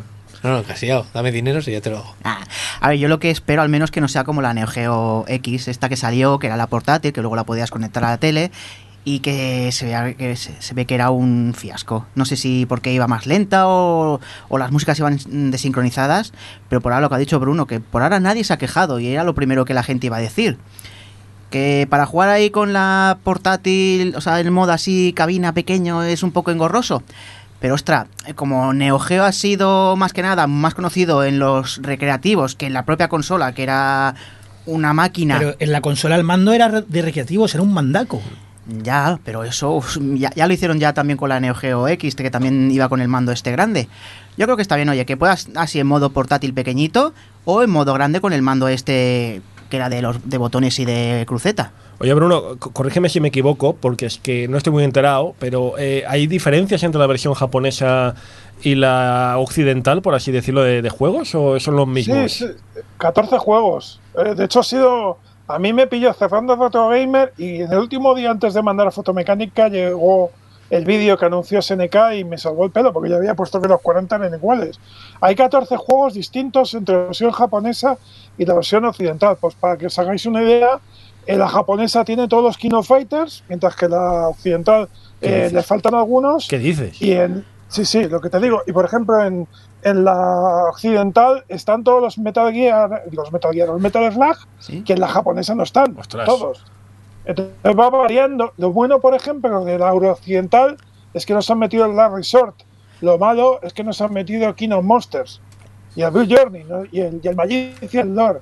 Nos han calzado la morralla del principio Sí. y, y lo que no han metido ninguna de las dos es el Soccer Road, que es lo que no acabamos de entender. Y el Ninja Combat. Que- pero bueno, por eso hay que comprarse Las comprarse dos. las dos. Hay que elegir una de las dos. O, o esperar a que alguien la tronche y le puedas meter ahí todo lo que quieras. Sí, que ya, Rafa, vere- Rafa, ponte. que ya, vere- ya veremos el precio, ya veremos apunto el precio, a ver. Me apunto tronchar Neo Geo Mini. Neo Geo. Yo he oído rumores de que va a ser bastante más barata de lo que, de lo que todos sospechamos, ¿eh? Porque yo apuntaba a 300, 200 pavos. Joder. Porque con pantalla y tal, me parecía que eso Yo- no tiene mucho sentido que, que sea que cueste 100 euros porque lleva pantalla y de todo. Pero al parecer va a ser muy barata, ¿eh? Yo me apuesta es entre 200 y 250 euros para mí. Yo creo, ¿eh?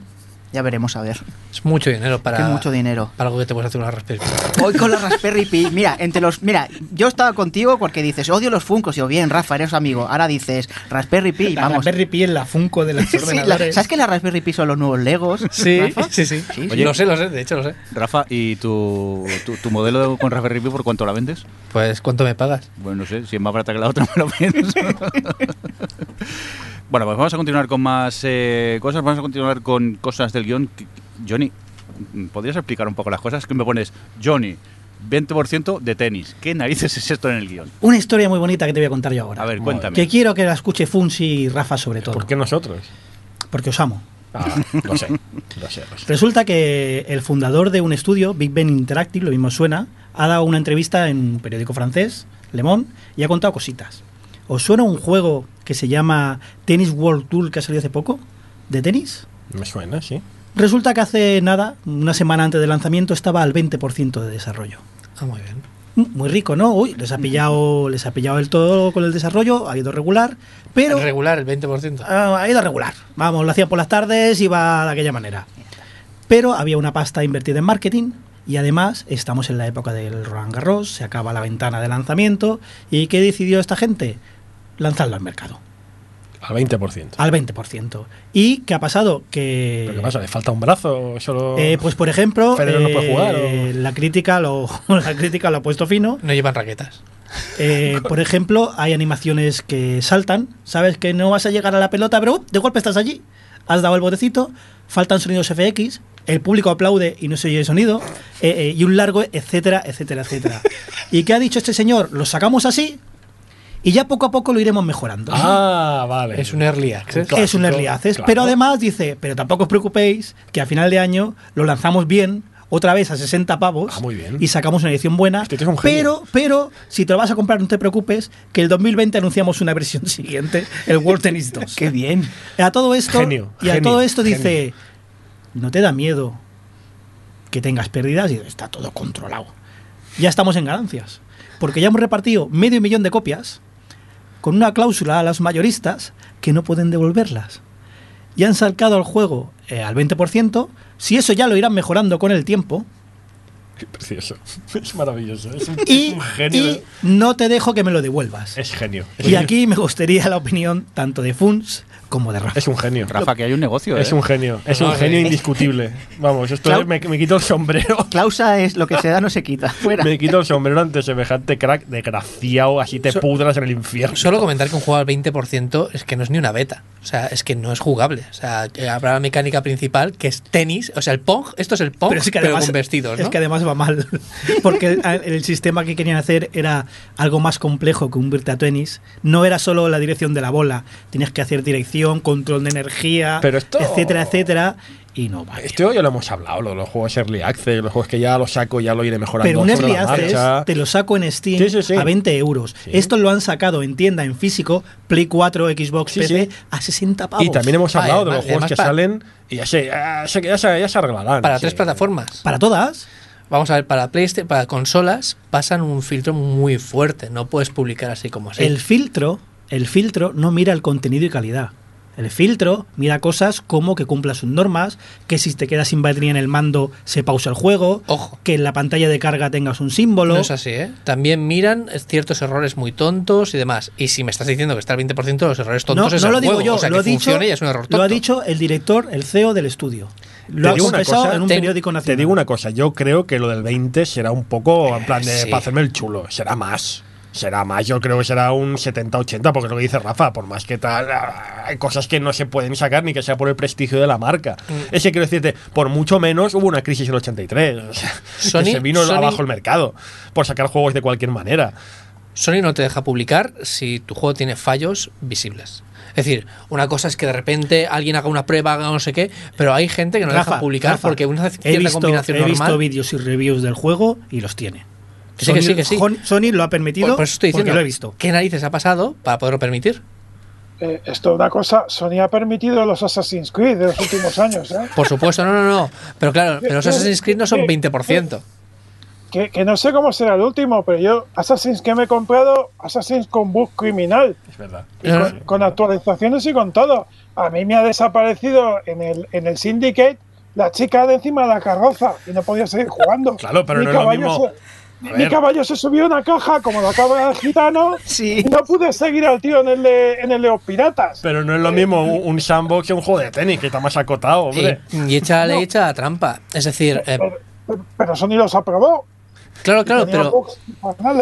¿cuánto tiempo se ha de jugar un Assassin's Creed? Ah, seguro que a los 5 minutos encuentras fallas en un Assassin's Creed, pero en un juego de tenis es que, claro, si, ni si, si, si el personaje cojea, pues a lo mejor es que ya va mal, ¿sabes? Es decir, que salte las animaciones es que lo ves al minuto uno, o que, eh, o que el menú eh, que el menú esté en, en Time New Roman, yo qué sé.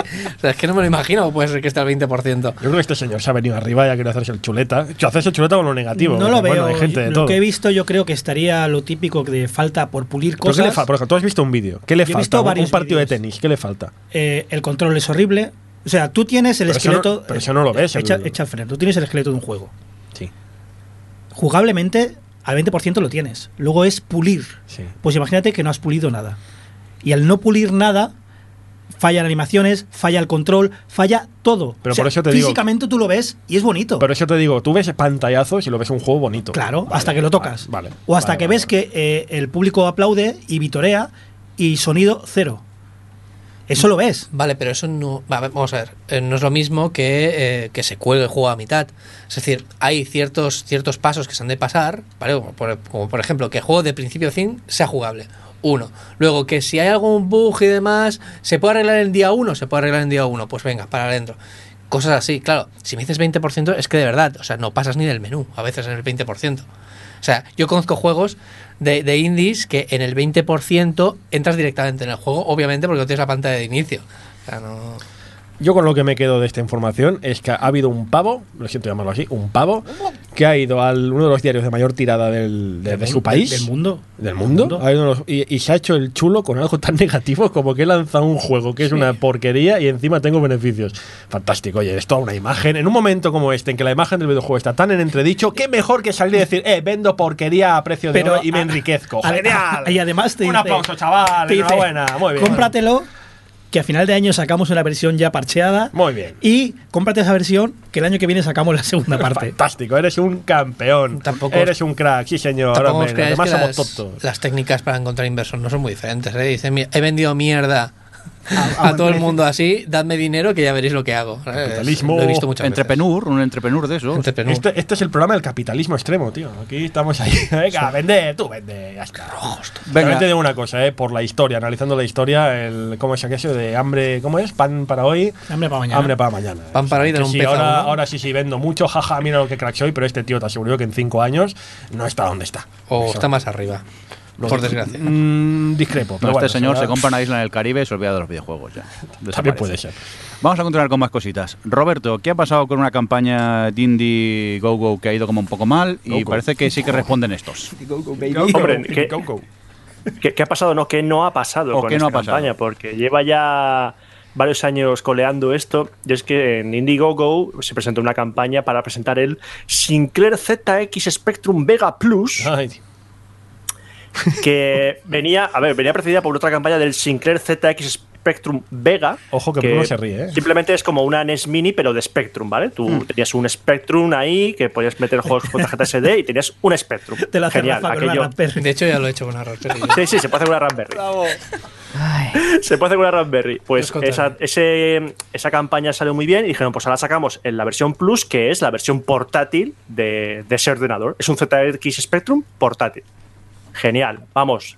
Le llovió el dinero a la campaña. hombre, ¿tú ¿Qué ocurre? Que eso fue en 2016, estamos en 2018 y la campaña está parada, la producción está como que parada y nadie sabe qué va a pasar con, con, esa, con esas, iba a decir consolas, con esos Spectrums si van a salir a- al final y va a llegar a las manos de sus, de sus mecenas. Yo sí lo sé, Roberto. Este tío mañana será entrevistado en Le Monde diciendo ¡Pringaos! Y que va a sacar una versión nueva. ¡Pringaos! Eh, eh, ¿Qué ocurre? Esto le sonará a mucha gente en- eh, como yo que puso dinero para un juego de mesa que se llamaba HeroQuest 25 aniversario en, dos, en 2013, 2014 y todavía estamos esperando que nos den el, el juego de mesa. Esto, es un poco de victim blaming, pero yo creo que lo de Hiro- HeroQuest se lo merecía. Perdona, Porque pero- los echaron para atrás en tres plataformas. Y al- Perdonad, pero estamos hablando de un juego de mesa. Sí. Sí. Que no ha salido todavía. Sí. a ver, No, por- mm, bueno. yo creo que hacer un juego de mesa es más fácil que hacer un Mirindo, videojuego. Mirindo. Ah, ah, ríete Nintendo. Mirindo. ¿Ves cómo el cartón no es tan fácil? Mirindo, se podría hacer un programa entero dedicado solo a esto A- que ha a pasado con el HeroQuest, sí, sí. ¿eh? Porque tela marinera. Bueno, Es divertido, es divertido. Pero resumiendo, lo que ocurrió eh, en ese momento, la diferencia es que aquí Indiegogo va a interceder para mandar un, un cobrador del frac, un cobrador del frac a, a la gente que está detrás del proyecto de la- del ZX Spectrum Vega Plus para decir, oye, el dinero para devolver el dinero a los backers ya porque esto es la risa. Algo que no pasó con la plataforma Lánzanos, que fue la que estuvo detrás de del HeroQuest 25 aniversario, que ahí nos dejó tirados a, a todos. Hizo un amago de os vamos a ayudar, pero al final no salió nada. ¿Puedo hacer. Y aquí al menos, aquí al menos, la gente de Indiegogo dice, pues vamos a interceder porque esto es el cachondeo padre. ¿Puedo hacer un poco abogado del diablo? Pero abogado del diablo Venga, dale. tremendo. Y, y- y no voy a decir lo que pienso de verdad, pero es para darle un poco de vidilla al debate. A ver. En estas cosas que dejan de ser de Baker, de gente que pone un dinero, no deja de ser una inversión. Y como es una inversión, eh, en el mundo real, las inversiones, corrígeme luego Johnny, por supuesto, oye, eh, si puede salir mal, una inversión puede salir mal. Entonces, eh, ya cuentas, ¿no? Quizá un poco deberías contar con que el proyecto se vaya a la porra y de que venga este señor y se gaste todo tu dinero, como ha pasado a veces en algún juego, que se lo ha gastado en strippers y alcohol. Entonces, eh, insisto, estoy haciendo mucho abogado del diablo, pero no tendrías que contar con la posibilidad de que pueda pasar eso al hacer un, al pagar un dinero por anticipado a una cosa. Pregunto, ¿eh? Una cosa es contar con ello y otra cosa es que ocurra. Es Ya, decir, sí, yo, yo voy a dejar, no, voy a dar 100, 100 euros, por decir una cantidad, y diciendo, pero es que a lo mejor lo tiro a la basura. Eso no, a ver, eh, eso no quita que si tú metes ese, tú imagínate ahora con Shenmue 3 que dicen ahora que no va a salir. Te jodería pues, que sí. Pues espérate, eh, espérate. Aquí- tú Imagínate que ahora dice que no, 6 momentos al final no sale. Pues la Espérate. gente está cabreada a Over 9000. Espérate, ya verás tú. Yo tengo bastante experiencia en estas cosas, más que nada porque he invertido bastante en muchos eh, Kickstarters, Indiegogos y demás. Y alguno que otro ha salido muy, muy, muy rana. Del palo que eh, invertí en una campaña para eh, hacer una impresora 3D con un nuevo paradigma que trabajaba con las ondas del sonido, láseres y demás, y que costaba unos 100 pavos, ¿vale? 100 euros. ¿Qué ocurrió? Eso no viste venir, que no. No, no, no, no, no, que, que, que, Como si es cuéntica. Un momentito. No, no, no, no, no, perdona, perdona. Que funciona, que funciona, hay prototipos, además, se ha visto. El problema no es este. El problema no es este. De hecho, eh, es que el problema va por otro lado. Y es que uno de los socios, el que gestionaba el dinero, cogió el dinero Stripper. y sin decírselo al resto, lo invirtió en su casa. No estamos hablando de que vaya mal, no estamos hablando de que dices, oh, he metido aquí el dinero en algo que, que puede salir o no, porque esa impresora existía y funcionó, no era muy precisa, pero me encantaba el concepto y yo invertí precisamente para que, ostras, por favor, eh, y seguid investigando en esto que es súper interesante. Sin embargo, lo que pasó es eso, es que no, no es eso que ha, ha salido mal, ha salido mal el producto, pues lo sentimos mucho, Pero- la empresa se ha ido a la quiebra. Rafa, eh, como tú también eres experto no solo en este mundo, sino en el mundo de los negocios y el mundo empresarial, eso también pasa en el mundo empresarial, ¿no? Claro, de claro, que venga claro. un, un- un pavo y se gaste el dinero en alcohol, en strippers. Sí, pero es que eso es estafar. Correcto. La, la- diferencia es, yo invierto en un negocio y, ostras, mira, que sale mal, pues, lo sen- pues mira, nos damos la mano, lo siento mucho, hecho, hemos hecho lo que hemos podido, nos hemos ido de cuentas, por ejemplo, el tema es, eh, es que habían comprado prácticamente el, el 50% de todo el material, no significa más del 50% de las impresoras, del 50% del material. Faltaba otro 50% pues para hacer los motores, no sé qué, no sé cuántos. Y claro, ves al tío, al, al- al ingeniero, ves toda su casa llena de piezas. Ha ido gente de- de- del entorno de que vive por California y demás, han ido a ver, eh, dice, os, os certifico que es así. Les enseñó los papeles, les enseñó todo, ha hecho muchos vídeos, ha llamado abogados y todo esto, pero eh, bueno, la cosa está parada porque el otro lo ha dilapidado en su- la casa, en, en reconstruir su casa. Que digo yo que uno de los goals que puedes reclamar ahora al haber participado en este proyecto es que te ponga el nombre en uno de los azulejos del baño. Sí, sí. ¿En serio? Debería, por lo Ah, menos. ah, ah. Eh, Impreso en 3D con su impresora. Pero lo he creído, dijo, ¿eh? No, no, no, pero. El tema de todo esto es que habláis siempre de inversión y no hay una inversión. En los micromecenazgos estos, excepto una que no recuerdo cómo se llama, francesa, que sí que lo haces, son donaciones. Porque tú de una inversión esperas un retorno. El resto son donaciones, al menos en Kickstarter. Kickstarter no pone nada de donaciones. Luego lo miramos, no te preocupes, Rafa. Bueno, en resumen, Jesucristo te lo mo- no te preocupes. entendéis ahora por qué Eh, eh, no cobráis en Sons y yo tengo un Ferrari, ¿no? Eh, el tema de esto, de los Kickstarter, no como el de HeroQuest que se veía venir, de otros Kickstarter. A ver, lo digo, lo digo de verdad, lo echaron para atrás en varios sitios. Me lo tenéis que contar en Uruguay ahora comiendo. Sí, sí. Eh, el tema de esto es que mucha gente fracasa y no de mala fe. Hay mucha gente que tiene ideas que muchas veces dicen, esta idea porque no la ha tenido nadie antes. Y cuando se ponen, ven el porqué. Y mucha gente que pide un dinero y luego el mundo se le viene encima. Luego van, eh, miran lo que cuesta hacer un molde para hacer un prensado de plástico y se echan las manos a la cabeza. O ven problemas que no tenían presentes y a la que una pieza de la cadena falla y la bola se empieza a hacer grande, empiezas a tener deudas y el Kickstarter cae. Y eso tenemos que tenerlo presente. Un Kickstarter es una apuesta, no es otra cosa. No puede, una cosa es la estafa. Otra cosa es, mira, ha pasado en varios proyectos. Nos hemos gastado todo el dinero en hacer prototipos, en intentar que funcione y no, no funciona. Hemos fracasado. En eso estoy totalmente de acuerdo, ¿vale? Es decir, puede fracasar el proyecto. Pero ahora que te estafen, No, no, eso es. Eso es un tema Pero completamente aparte. Es lo que viene a decir, que, Bueno, pero que un Kickstarter supone que tienes que comprender que puede fracasar. Eso es lo que quiero decir. O, o puede que, o que sabes que son. eh, hace no mucho vi un Kickstarter de un cacharro que ponías en cualquier superficie y creaba una, un campo de. que Sí, aislaba el, sonido, sonido. a tu alrededor. Y tú sabes que físicamente no va a funcionar. Lo que, yo no puede pregunto, funcionar. pero lo que yo pregunto precisamente a la mesa es esto. Sabiendo que un Kickstarter, no, no hablamos de la, de la estafa, ¿eh? hablamos de que falla, el fiasco. Un Kickstarter que falla, que, que, pues eso, que fracasa en su objetivo, ¿hasta qué grado el que ha invertido, no cambiemos la palabra, el que ha donado puede reclamar? ¿Hasta qué grado? Sí, sí. Moralmente y- y- y sobre el papel, sí, las dos tú, cosas. Durante todo el proceso te han estado informando de lo que van haciendo, de los gastos, es una cosa transparente, tú ves que fracasa, a lo mejor hasta estás implicado y miras un proyecto que tú personalmente estabas y ha fracasado. Y por eso ahora los Kickstarters que realmente funcionan son los que se llama falso Kickstarter, que son empresas como Pibel, lo ha hecho antes de, que la compraran, lo ha hecho Pibel y otras muchas empresas que se dedican a lo que se dedican, tienen ya una experiencia y un producto, saben hacerlo y con ese Kickstarter lo que básicamente estás haciendo es un pre-order de un producto y con el dinero que inyectes a la compañía lo fabrican. Pero es un falso Kickstarter y sabes que 100% eso va a salir.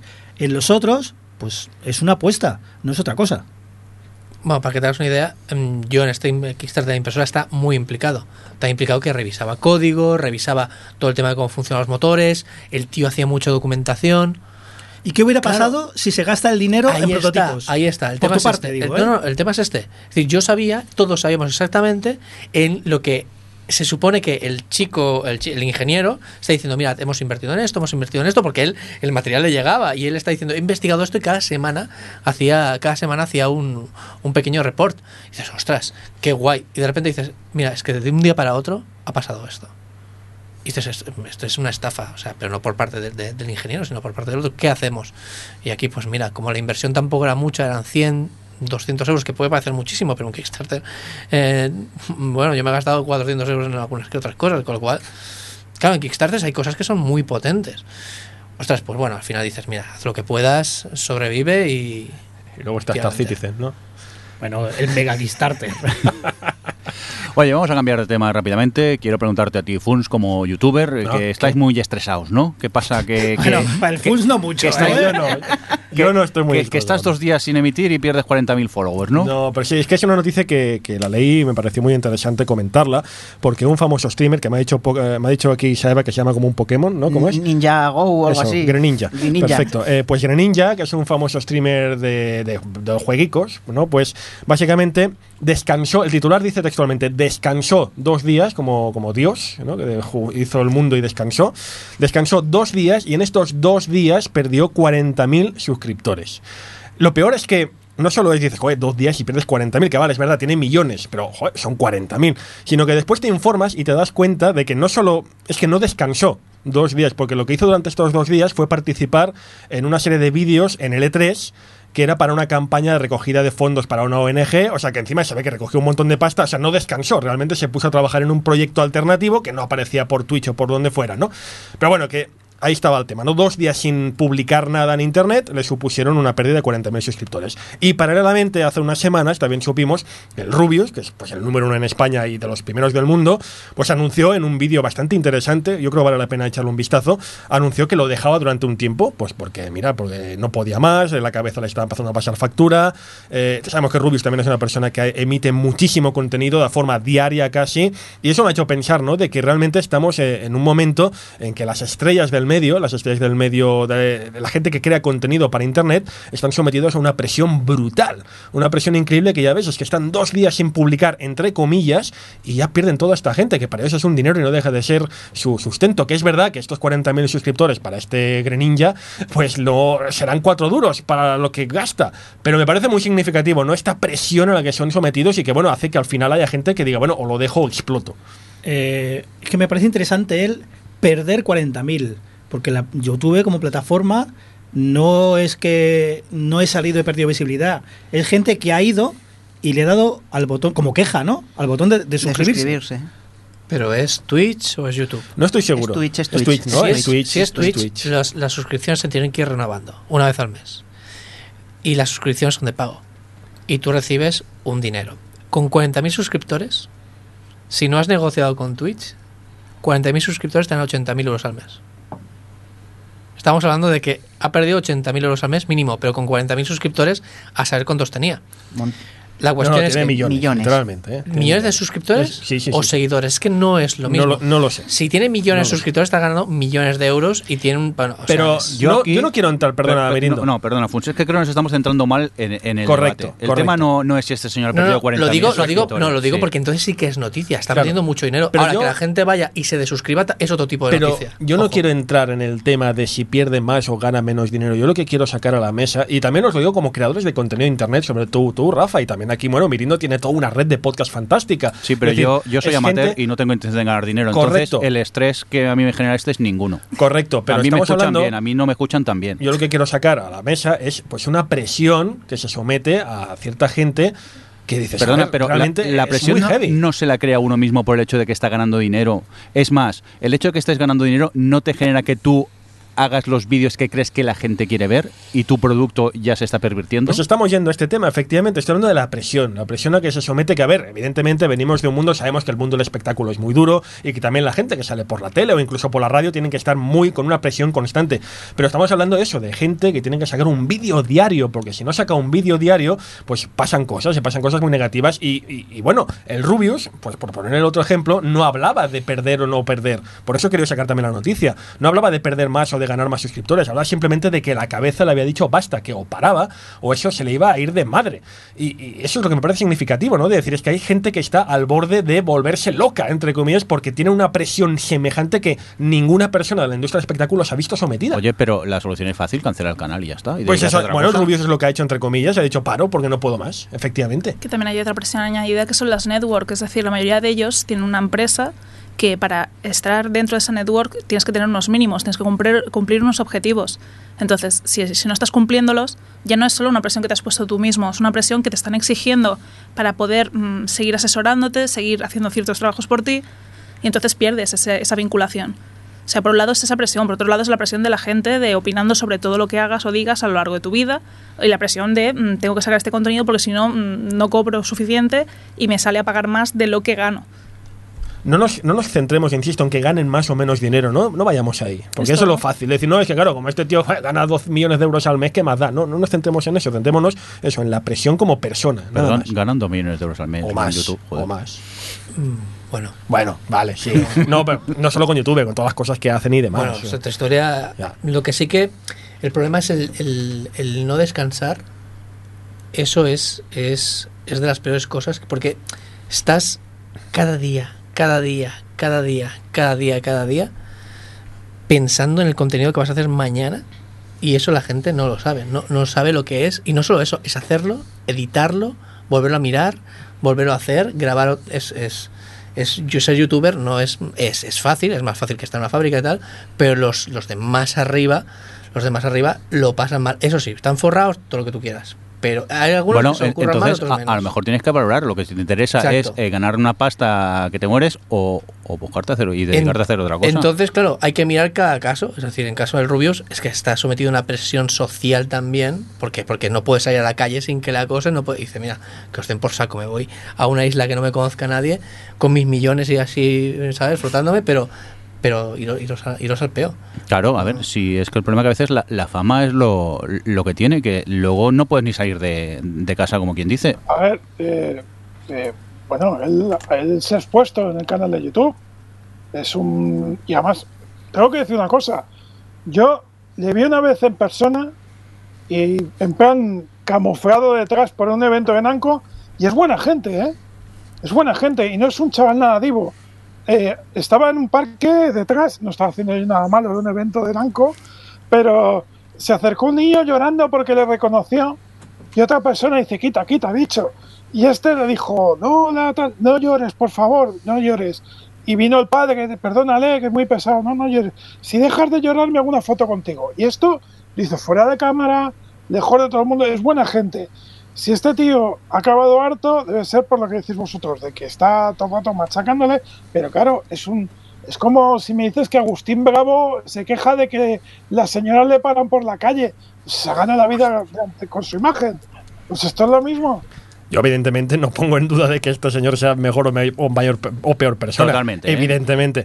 Pero, a ver, insisto, es que si nos quedamos. Mira, me ha gustado mucho precisamente eh, lo que ha pasado con el Rubius. Precisamente ha abierto pie a Twitter a un debate, que este es un debate interesante, ¿no? Como otros que aparecen en esta red social, sobre eso, ¿no? Sobre lo que decía Rafa hace un momento, sobre lo que es el descansar, sobre lo que es la presión.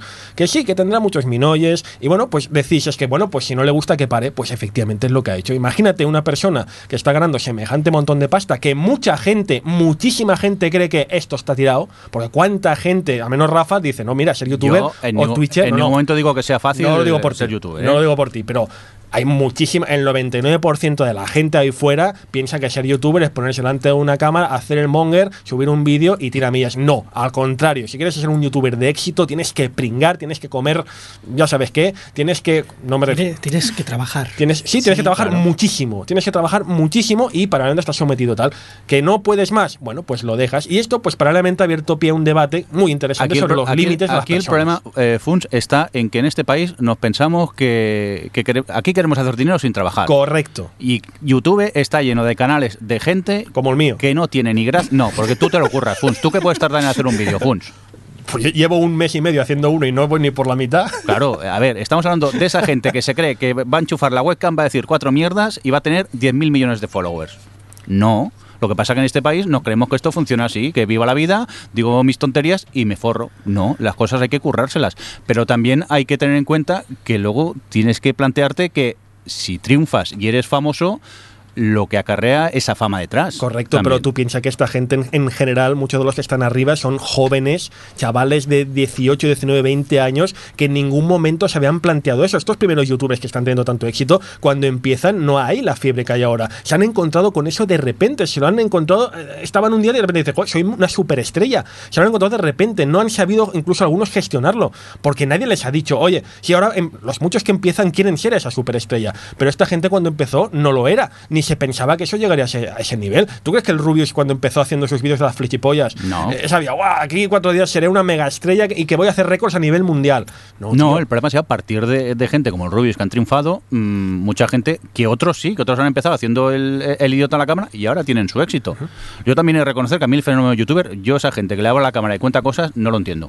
Soy un señor mayor, me pilla ya mayor y, y- y- y cuando veo que tienen dos millones de visitas según qué tonterías, mm, pienso que el mundo se ha ido a la mierda directamente.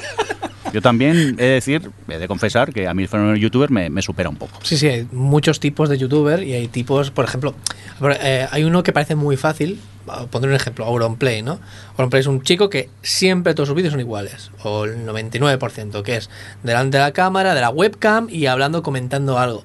Pero él mismo dice, ya está diciendo, dice, mira, hago bromas telefónicas y llevo como ocho bromas telefónicas que no han funcionado. Y lo sigo intentando, y lo sigo intentando. Y lo ves, y tiene, y tiene un modo superando fácil, fácil entre, entre comillas. Es decir, ojo, respeto, pero tiene un modo superando fácil que es picar mucho al que llama y todo esto. Pero yo no me quiero imaginar que es estar grabando vídeos, comiéndote a veces marrones y tal y todo hecho. Es decir, que no es llamar y jiji jaja y ya está. A lo mejor al principio sí, pero No. cuanto más creces, Sí, a ver, es que estas cosas hay que prepararlas. Y a lo mejor lo que dices tú, yo no he visto a este señor Auronplay, no, no sé sus vídeos cómo son y tal. Pero bueno, si son bromas telefónicas, a lo mejor has hecho 20 llamadas antes que te ha salido algo gracioso. El problema es que hay mucho canal de YouTube de gente que graba una tontería que le sale mal y la sube. Quizá tampoco hace falta empezar. a- mayor, Sí, Benito. perdonad, me Está estoy, está me muy estoy mayor. enfadando. Me Estás estoy muy enfadando, mayor. perdona. No, no, pero eso, eso que dices tú es exactamente el ejemplo de, de todo. Es decir, has de subir algo aunque salga mal. De hecho, se ha hecho muy famoso eso que pone broma telefónica, entre paréntesis, Sale mal. mal. Sí. Y dices, ah, incluso lo hacen falso porque ya se ha puesto de moda lo de sale mal. ¿Sabes? Lo, lo hacen de, de manera... fi- No, no sale mal, sale, sale bien, pero te ponen sale mal para, para que piques y entres. Yo estoy como Jordi. Tú también estás mayor. Un señor mayor. Y es que aquí estáis diciendo da- todo. dame un abrazo, Johnny, dame un abrazo. Es que además lo decís como algo negativo, extraño, no, para hay que trabajar, bueno, como en tus trabajos. Claro. Hay presión por a ver qué hago el día siguiente. Bueno, el comercial de mi empresa tiene la presión cada día de a ver qué contrata el día siguiente para poder comer. De verdad estás comparando con todo el respeto enorme que me merece Dime la, tu difer- dime la diferencia. Dime la diferencia. La cantidad de presión no es la misma. La, No, la cantidad de presión no es la igual a la cantidad de dinero. No. Más presión, más dinero. ¿Qué le pasa al Rubius? Mm, Se lo va a dejar. ¿Por qué? Porque puede. El comercial de mi empresa tiene dos hijos y no puede dejarlo. La presión la tiene cada uno en su trabajo. Que no es que os lo tomáis como algo negativo, como que Yo estoy diciendo que, que, que no tiene trabajo, no la tiene, pero como todo el mundo. Correcto, pero es que eso no es lo que estoy diciendo, Johnny. Estoy hablando de eso, de la presión que tiene esta gente, pues bueno, pues sí, sí, yo te estoy diciendo Sí. que como la de todo el mundo que trabaja y necesita un sueldo. No, a ver, eh, tienes toda la razón, perdón, tienes toda la razón del mundo, pero hay un- una presión extra y es que sales a la calle y tu comercial no le están acosando, no le están Exacto, lo que ha insultando, no le dicho, están lo que ha dicho Bruno, si vives de tu imagen, es una cosa ligada a tu profesión. Sí, sí, cada uno tiene su presión. Yo en mi trabajo me puedo morir, cada uno tiene una presión y lo digo como que es una cosa que asumes. Que te mate un robot. Mejor que mendigar cosas en Twitch. Te lo he dicho siempre. No hablemos de dinero porque sales perdiendo. Soy rojo, pero tengo capital. Es lo que hay. A ver, lo que dice Johnny yo también lo comparto. Los O sea, viejos, el trío. No, no, el trío no. A Eh, ver, que tú un chaval no eres, ¿eh? Venga, hombre. A ver, eh, si os acordáis al principio, muchos de nosotros veíamos el Rubius. ¿Por qué? Flechipollas y todo el rollo ese.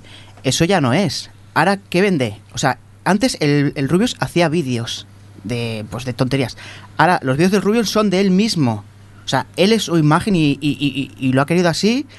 Y, y es el No. problema que tiene, que ahora cuando sale, pues lo reconocen porque es su imagen. Sí, no, o sea, Eva, no digo que sí, no digo que no, pero Sí. es que también es verdad que es lo que te digo, la presión, evidentemente, los vídeos que sacaba antes sacaba uno cada dos semanas Sí. y, y ya no puede sacar uno cada dos semanas porque lo, lo que te decía, este tío, el Greninja, que, es, que se llama Sí, así, pero bueno, Greninja. descansa dos días y mira lo que pasa. Vale. Vale, que sí, eh, que, que vale, que sí, que pueden dejarlo y está, que sí, por supuesto, pero joder, sé tú un poco más empático No, con la persona. no, yo- yo soy- es que yo- también el día, es que aquí algún día Mirindo lo va a petar con Sons, No. estará en lo más alto, estará en una presión constante de que la gente dirá, saca más podcast, podcast, dame más podcast, venga, o televisión, venga, tope. Pues les diré, Y- y- no, porque no doy abasto. y le vendrá la peña y, dirá, y él dirá, joder, tío, dejadme tranquilo, que soy mayor. Yo- Y estaremos en lo mismo y dirá, ah, pues te jarobas. Fons, ¿por qué, hacemos un hacemos un podcast mensual?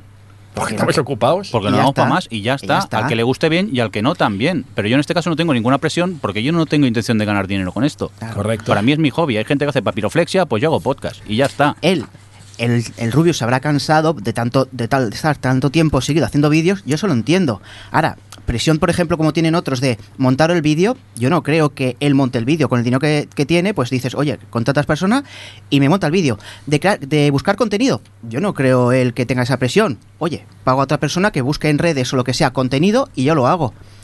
Yo sí que estoy a favor de él de que lo haya dejado, pues porque estará cansado de estar mm, siempre arriba del todo, no poder dejar de hacer vídeos. ¿Por qué?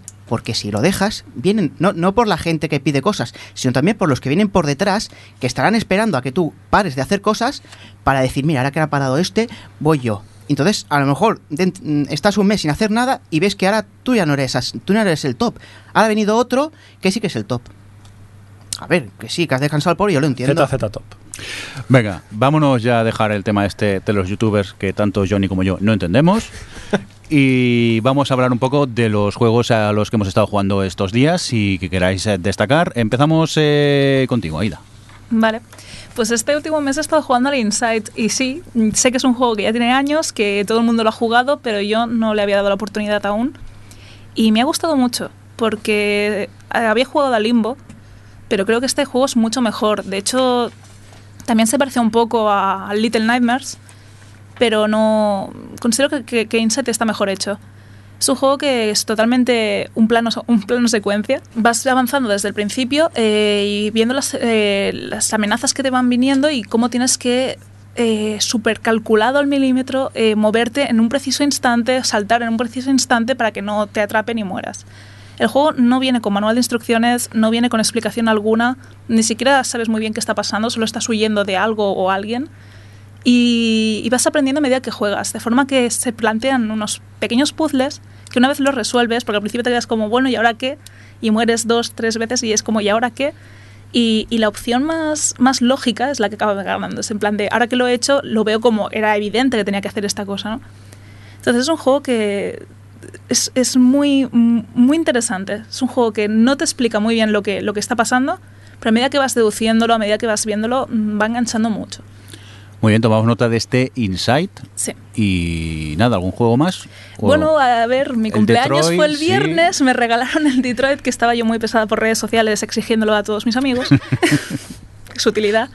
Y, y, ostras, ayer por la tarde me puse y es eso, estuve cuatro horas del tirón. Esta mañana lo que decía, que como Johnny se atrasaba un poco, me he puesto ahí una media horica larga también a darle. Me está encantando. O sea, es un juego, yo también soy fan de David Cage, o sea, sé que hay mucha gente que lo odia, a mí me encanta y este juego creo que es el mejor que he hecho hasta el momento, solo por lo que he jugado. Eh, me encanta eso, el, el, concepto de cómo va explicándote un poco los androides que hay, presenta como tres androides protagonistas y vas viendo un poco qué, qué rol hacen, qué, qué, tipo de personalidad se le ha otorgado, pero también un poco cómo, cómo va actuando dentro del contexto en que, para el que le han contratado, alquilado, comprado, lo que sea. Y me gusta mucho ver eso. Las, hay una especie de revistas eh, donde puedes leer un poco más sobre los androides, el rol que tienen en la sociedad. y pues te descubres eso que hay androides que son usados para juguetes sexuales, descubres que hay que están además descubriendo vida extraterrestre en los planetas y entonces encuentro muy interesante todo lo que es el universo que se está creando alrededor de este juego. Yo creo que es un juego muy, muy recomendable. Hoy cuando llegue a casa pues seguiré dándole Y seguirá duro. jugando. Y si eso ya el próximo mes pues hablamos un poquito más de él. Muy bien. Eh, Bruno, ¿tú algún juego que quieras destacar que haya jugado estos días? Yo, como Aida, estoy jugando al Detroit. Empecé ayer también y me está encantando, sobre todo porque no me gusta David Cage. Con lo cual, ha sido. De hecho, es que no, no me gustó ninguno de los anteriores y este me lo puse como, bueno, va, vamos allá y tal. Y, joder, me está encantando. O sea, es que me quedé ya hasta las 3 de la mañana jugando. Y, y- y otro juego que me gustó mucho, que me lo, es Horizon Chase Turbo, que no sé si lo conocéis. Es un juego brasileño para PlayStation 4, Xbox One. Es como, ¿os acordáis del Lotus Turbo Speed de Amiga? Hombre, Sí, sí. por favor. Pues tiene, tiene, han contratado al mismo músico que aquel juego y es exactamente la misma mecánica. Es circuitos, años no, tipo años 90. Tienes que superar 19 coches rivales antes de llegar a la meta. Y es, se juega exactamente igual que en el, que en el año 90. Y es alucinante, porque tiene una estética que no sé qué se han fumado estos tíos, maravillosa. Los cielos, color ácido, eh, parece un cuadro de Dalí, árboles poligonales, pero a los dos minutos entras en eso que se llama la zona, que dicen los modernos, que te quedas lobotomizado y ya solo ves horizonte. Horizonte, horizonte, horizonte, intentas buscar la curva, eh, este cabrón como me lo quitó encima, y ya vuelves a tener 14 años y estás delante de la amiga jugando al, al low run o a lo que sea. Y es, eh, eso me, gus- me ha- vamos, me ha gustado bastante el juego. Recuérdanos Sobre todo el, porque es baratito. recuérdanos el nombre. Horizon 6 Turbo. Muy bien, pues tomamos nota, que este pinta muy bien. Está para consolas, móviles, está para todo. Está- de hecho, está- el- sí. la comunicación la lleva un conocido nuestro, Jesús Fabre, ese que se encarga de todo el tema. ¿Algún juego, algún juego más, Bruno? Eh, bueno, eh, me acabé de los Increíbles. No Es spoilers. que por trabajo. es Ya, por ya, ya. trabajo. Pero, pero según acabe la review, seguí jugando. Eh, me, me he hecho mi propio superhéroe, se llama el Capitán Autónomo. A Rafa le gusta, pásaselo. Pásamelo, pásamelo. De, de hecho, he sacado, estoy esperando a que acabe el embargo para subir la foto a Twitter, porque me hice mi foto con mi camisa a cuadros y mi, mi pelo canoso. Y, y mi superpoder es tirar bombas, yo no digo nada. Y bueno, estoy con, con esos tres y, y, y el Octopad. Así me bajo la demo nueva de Tele3. Muy bien, pues eh, vamos a seguir con más juegos. Hombre, David, vamos a entrar tuyo. Vamos a entrar, venga, El. A Way Out, que no lo pudimos comentar, que no viniste tú en el podcast No. anterior. Pues nada, Way Out era, es un juego que lo que vendía mucho pues era de la gente de los de Two Brothers, ¿no? Me parece que se llama el otro. A Tale of Two Sons. A Tales of Two Sons. Y nada, pues como me apetecía así un juego para jugar a dobles con otra persona, y encima lo que me permitía el juego era que con un solo cartucho, un cartucho, Un anda, cartucho, anda, esta- mayor. Estaba pensando en el Mario Kart, perdona. Con un solo juego podías jugar dos personas, pues digo, "Ay, me lo pillo. Y así, mira, que como siempre coincido con Mirindo, que siempre somos aves nocturnas, Somos un poco golfos y jugamos muy tarde. pues jugamos. Y la verdad es que bastante decepcionado, Mirindo. Pero yo me he reído mucho con el juego. Ya, pero es como por ejemplo el, el Sea of Thieves este. Es que me lo he pasado muy bien, claro, pero te lo pasas muy bien porque juegas con gente y las tonterías que te montas con ellos, pero el, juego en sí no es divertido. El juego es muy básico, David, porque es apretar el botoncito cuando encima te lo indican y, y hasta casi en muchos momentos. Ya. Y, y- y lo que hemos hecho para hacer logros, casi nos cuesta mirarnos a la cara y todo en algunos momentos, porque es todo muy ridículo. Es, es muy ridículo. O sea, por ejemplo, los trofeos eh, son de hacer cosas que no tienen nada que ver con el juego. Pues hay que tocar un banjo, hay que tirar con los dados. Vamos a confesarlo, David. Tú y yo nos hemos sentado en un columpio y nos hemos balanceado porque, era, ah, porque nos Sí, daban un logro. era un logro. Y, y- y al Y- final he dicho, ¿qué estamos haciendo? Efectivamente, los dos pensamos, son las 2 de la noche de ¿Habéis un sábado y estamos subidos en un columpio para conseguir Sí, un sí. logro. ¿Qué es esto? a la época de la 360, tío. Sí, lo sé. Y, y sinceramente, eh, la, o sea, la, coopera- el- la cooperatividad del juego es solo mayormente el uno de nosotros ir a hablar con un guardia para que no mire en, en el lado donde está mi otro compañero que pueda hacer tranquilamente eh, lo que hay que hacer para, pues, por ejemplo, salir de la cárcel.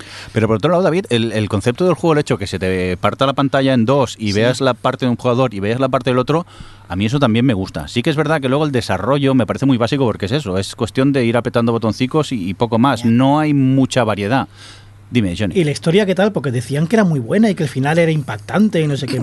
Hostia, ma- Uy, la cara ya me lo dices tú. No, no, ya te digo yo. A ver, hay, hay un giro de guion y cosas así, que bien, pero Yo he de decir que por la experiencia y por lo bien que me lo- me lo he pasado, no creo que sea un mal juego. Un juego para jugar con colegas está bien, eh, David. sí, pero lo, lo que digo es que es eso, que está bien porque por el rato y las tonterías que hemos hecho nosotros, no por el propio juego. A mí, por ejemplo, el, no sé si los que habráis tenido Mega Drive, el World of Illusions, en el cual juegas con el Mickey y el Donald, tenía más cooperatividad que este juego. No, este no lo tiene. Pero no yo como, tiene. como eh, experiencia no lo veo tan mal. Ya, ya, ya. A ver, nos hemos reído, sí. Sí. Y por lo poco que ha costado el juego, pues mira, oye, A nos mí hemos me- echado nuestros, nuestros tres días o A, cuatro. a mí más, más barato que me ha salido, Ya, ya, ya, por eso. que yo no lo he pagado. No hay nada más valioso en el mundo, y esto lo he dicho muchas veces, que Mm. la risa de Saeva. sí, sí. Sí. Esto es verdad, ¿eh? O sea, no hay Totalmente. nada más valioso To- totalmente de que la risa de un Saeva desatado. Eso es lo más bonito, más que la cara de un niño, más que un atardecer. más que no sé qué. La risa de Saeva es lo más hermoso de la historia. Yo personalmente sí que lo recomendaría para jugar con amigos y echarse unas risas. Ahora, no es la hostia de juego. No, no es la hostia, pero es eso, que lo sepáis, que lo sepáis. Si quieres ahí, eh, ha- hacéis, jugáis a pachas, o sea, no lo, lo pagáis entre los dos y jugáis, pues mira, oye, es Sí. una experiencia. O lo intentas pagar y David no te deja, que como siempre el señor ver, aquí es un cabezón y no hay manera. Por eso, por eso. Bueno, luego te invito a un pastel en el uruguayo. Vaya, está, bien hecho. Venga, ¿algún jue- jue- juego más que quieras Pues, destacar tú? A ver, por ejemplo, está jugando al Noradi Game Virtual Last Reward, que justamente pues me acabé este juego ayer y no puedo estar más contento. Oye, es la segunda parte del juego que comencé, que comenté hace dos meses, de la saga de juegos de Zero Escape, donde tu, perso- tu personaje, el que llevas más ocho participantes, pues intentar escapar de una localización cerrada abriéndose paso a través de escape llenas de puzzles. La verdad es que tiene un guion muy bueno, con varios giros de guion, y la verdad es que eh, la satisfacción de por fin, ostras, ah, estás en la habitación, completas un puzzle y piensas, hostia, Dios mío, lo he hecho, y no soy tonto, tío, por fin. Es muy reconfortante. Mira que a mí normalmente cuando acabo un juego me gusta que el siguiente no sea de la misma temática. Ostras, a ver, si me acabo por ejemplo un Assassin's Creed, no quiero ponerme con otro sandbox y ostras, lo mismo. Pues fue a acabar el primer juego y rápidamente me puse este segundo. Y ahora que acaba este segundo, pues mm, no os podéis imaginar lo que voy a hacer. O sea, va a caer el tercero, que es el último, pero ya. Muy bien, eh, tomamos nota de este No Money Games Virtual Last Reward y nos vamos contigo, Rafa, que has jugado a juegos eh, último, ¿no? Ya sabéis que yo no tengo mucho tiempo para jugar y el único momento que juego es en directo y por desgracia no sé por qué en su momento decidí pues hacer una sección en Twitch de juegos de saldo, juegos que cuestan menos de dos euros y medio. Yo voy subiendo por si algún día llego a 10 euros. Puedes parar, ¿sabes? ¿eh? No te obligan, No, puedes no, no, parar cuando quieras. No, la, la- presión, la la presión, la presión. Vamos a decirlo así, hay un par Es de autónomo, Hay, no puede hay una estrategia, hay una estrategia detrás, hay una estrategia detrás. Sí, que los juegos son baratos. Hasta ahora, aparte de los juegos baratos, 50 céntimos con su caja, con su manual y todo. Si no tiene manual, digo no. Y me miran los de la tienda diciendo, pero. Se pone ¿qué te- digno. ¡Hasta te- aquí llego! ¿Qué te esperas? ¿Qué te esperas por 50 céntimos? Y digo, coño, es que me traiga el manual, que no esté chupado, por cierto. porque y eh, no recuerdo si el primer juego que he puesto aquí lo jugué ya la última vez que vine, porque. Sí, el Cover Girl sí. Sí, ¿vale? Entonces lo quitamos, pero es que he jugado dos más, ¿vale? A ver. He jugado a uno que se llama Pony Wall. Efectivamente, Bien, Pony Wall es un juego sobre ponis, pero eh, Wall, como, como concepto de Wall, ¿vale? No, no es Wall, es, es simplemente ahí un, Es town, o un, un- un establo. No, no, es un establo y tienes que ir eh, aprendiendo cosas sobre ponis. Rafa, ¿cuánto te costó? 50 céntimos para Es PlayStation que, 2. es que ahora, manual? ahora te, ¿O veo, manual? te veo en la tienda pagando 50 céntimos por comprar Pony World y poniéndose digno diciendo, el manual lo quieres sin chupar, ¿eh? Exactamente. No, ¿No, no, no. no me vas a dar bolsa? ¿Lo compras? ¿Lo compras con la moneda o con tarjeta? No, no, no. A ver, Es, más, ¿vas la, pu- la tarjeta de puntos? ¿La no, das? la, la de Game, si hay Game, sí. Si no, la de la del Es en el game y te ofrecen Y el- seguro. en la- el cover game lo eh, ostras. Tienes seguro para este juego que vale más que el juego. Perdona, pero siempre digo, eh, en el CEX, por ejemplo, digo, los dos años de garantía están, ¿no? Pero Rafa, cuando compras un juego de Play 2 te abrazan, ¿no? En- bueno, no, no, que va, es decir, cuando compro cualquier cosa de 50 céntimos, me dan besos. Eh, pues la verdad es, es, es como, es como un truño el juego, porque eh, yo soy, soy muy crítico con los juegos para niños, porque hemos de recordar que los niños no son idiotas. ¿Vale? Entonces, si ¿Ah, no? les haces un juego. No, A si ver, les haces un juego. depende del niño. Ah, vale. Si les haces un juego con gráficos de mierda, que huela a mierda, bueno, es una mierda, ¿no? Entonces, Sí. hasta para los niños pequeños es. Yo era muy, soy muy crítico con esto, sobre todo porque es un juego en el que no haces nada con ponis. Es decir, eh, simplemente aprendes cosas de ponis. ¿Vale? Me estoy imaginando el empleado de CES que está ahí está tranquilo, ve entrar a Rafa y dice, ¡ya ha venido el camión de la basura! No, el camión de basura no, el que se lleva los stocks, ¿sabes? Ese soy yo. Y luego otro que aquí ya la estrategia, como Era- está diciendo, Rafa, una- perdón, el Ponywall recomendable, ¿no? Entonces, Pony Ball que sometan. Bueno, ah, la cosa es que eh, tengo una estrategia y es, eh, obviamente, hace, hace, es bastante gracioso jugar a juegos de mierda, sobre todo comentándolos y jugar solo dos horas. Si tienes que jugar seis horas, no. Pero dos horitas y tal, comentándolos es, es divertido. Algunos se hace bastante Hmm. divertido. Pero mi estrategia era realmente, desde el principio, intentar sacar esos juegos olvidados que están a un euro, no FIFAs, no FIFA 90 y- o 2013, que están a 50 céntimos porque nadie los quiere, sino juegos olvidados que pueden ser muy interesantes. Y entonces encontré en una tienda por un euro un juego que se llama Bombastic. Cuidado, un euro. Hemos doblado el Hemos, presupuesto. hemos subido, pero es de PlayStation 2 también, que se llama Bombastic, Con que es manual. de que es con manual, con todo. Además es que es una joya, es decir, eh, es realmente una joya. Es un juego de, de Capcom Hmm. en el que pues vas moviendo dados y tienes un cierto número de movimientos para hacer, bueno, y combinaciones para hacer explotar dados y cosas así. Y la estética todo es, es una maravilla. La verdad es que jugué muy poco y tengo ganas de jugar más. Pero me pareció una pasada Bombastic. Si lo encontráis por ahí, recomendadísimo. Muy bien, pues acabamos contigo, David. Último juego. Último juego. Iba a tener dos, pero no, cogemos este solo y ya está. Kingdom Comes Deliverance, que es un juego de rol occidental ambientado en la guerra de Bohemia. Este no es el. ¿El qué? Nadie va a decirlo, nadie va a el de las decirlo. Bravas. ¿El qué? El de Val. Una de. Bravas. Bravas. Es que David no vino. No viene, ¿no? Ya. No. Bueno, dejémoslo. ¿Qué tal ya, el sé, ya sé por dónde vais, pero da igual. Ambientado en la guerra de Bohemia, donde tomaremos el control del hijo de un herrero en busca de venganza por la muerte de sus padres a manos de los mercenarios del rey Segismundo. Salen nombres así raros, Segismundo, Wenceslao y Es un rey así. godo, tío. ¿Sí? Claro. No lo sé, tío. A mí, me hizo, a mí me hizo mucha gracia, tío. Y Segismundo, yo, Dios mío. Yo, eso yo creía que era algo raro.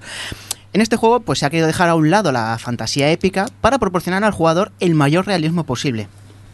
Una cosa que tiene un lado bueno y un lado malo, a mi parecer, entre comillas.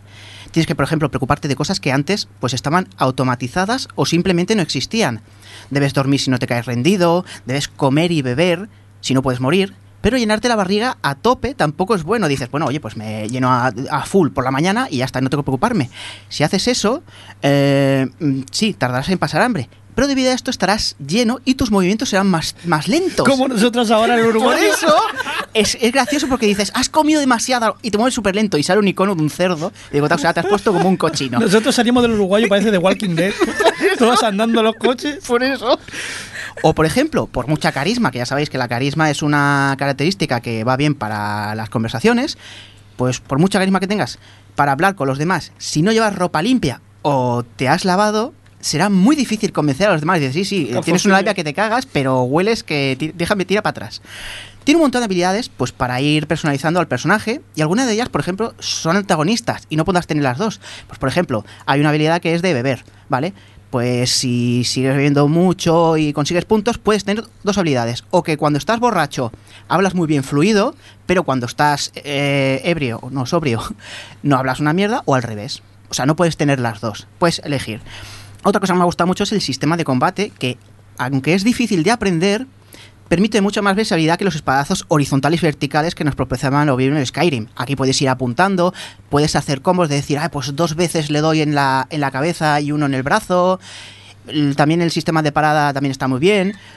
Lo malo del juego es esto precisamente. Para gente como nosotros, con, un, con muy poco tiempo libre, pues puede hacerse un poco esta arriba, ya que no es un juego que puedas dedicarle 30 minutos. Es que a mí lo estás diciendo y me dan una pereza todo. Sí. A ver, más que nada, pues, por- a ver, por ejemplo, eh, grabar partida no es tan fácil de decir, me voy al menú y grabo, no. Grabar solo puedes, por ejemplo, eh, en tu propia cama, te pones a dormir, que a veces no puedes, no puedes ir hasta allí. O, por ejemplo, pues si pasas un evento de de la historia del juego, se graba automáticamente. Pero os digo que vale la pena el esfuerzo. Y al menos probarlo, porque eh, el juego está muy bien hecho. Muy bien, recordamos el nombre, este Kingdom, Come Kingdom Deliverance. Come Deliverance. Muy bien, pues eh, nos vamos. Que hay hambre ya, que Sí. nos queremos ir. Sí, sí, sí. Vamos a despedirnos. eh, Bruno, muchas gracias por estar con nosotros en este Gamers Ocupados. Gracias por invitarme. Nada, eh, cuando quiera. Perdón por las dificultades técnicas. Ah, no, no, no te preocupes. Eso ya. Luego, si editar es fácil, se aprieta un botón y se arregla todo. No, no hay problema por eso. Como hacer juegos. Pues sí, es como hacer juegos más o menos. O eh. como hacer YouTube. Claro. Venga, vamos a continuar con más gente por aquí. Roberto, muchas gracias por estar por ahí. Me voy a hacer el vídeo de YouTube, que dicen que es fácil. Muy bien, pues avísanos que nos suscribimos. Eh, Funs. Eh, pues yo también me voy a editar o algo, Venga, no sé, muy supongo. bien. Pues nada, nosotros nos vamos al uruguayo, vosotros mismos. Ah, no, no, no, después. después. Entonces, Aida, muchas gracias por estar por ahí. Eh, Rafa. ¿Cómo? ¿Cómo? Yo también voy a editar. Hasta luego. Venga. Eh, David, Yo editar ni nada, yo me voy a comer leñe al uruguayo. como debe ser. Johnny, venga. The Walking Dead, vamos. Vamos a hacer el Walking Dead en breve. Un cordial saludo de quien nos acompañó, con vosotros el señor Mindo. Recordar que Gamers Ocupados somos eh, formamos parte de la familia Sons, donde en sons.red tenéis muchos podcasts eh, y muy variadicos, donde podéis eh, escucharlos y descargarlos y esas cositas. Hala, hasta luego. Hala.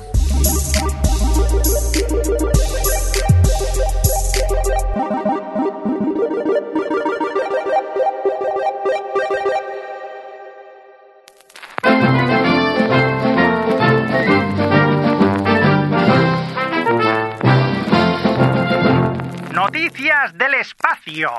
Vivimos tiempos convulsos. Después de la primera expansión de Fathers of Time, por obra y gracia del emperador, la facción afronta nuevos retos.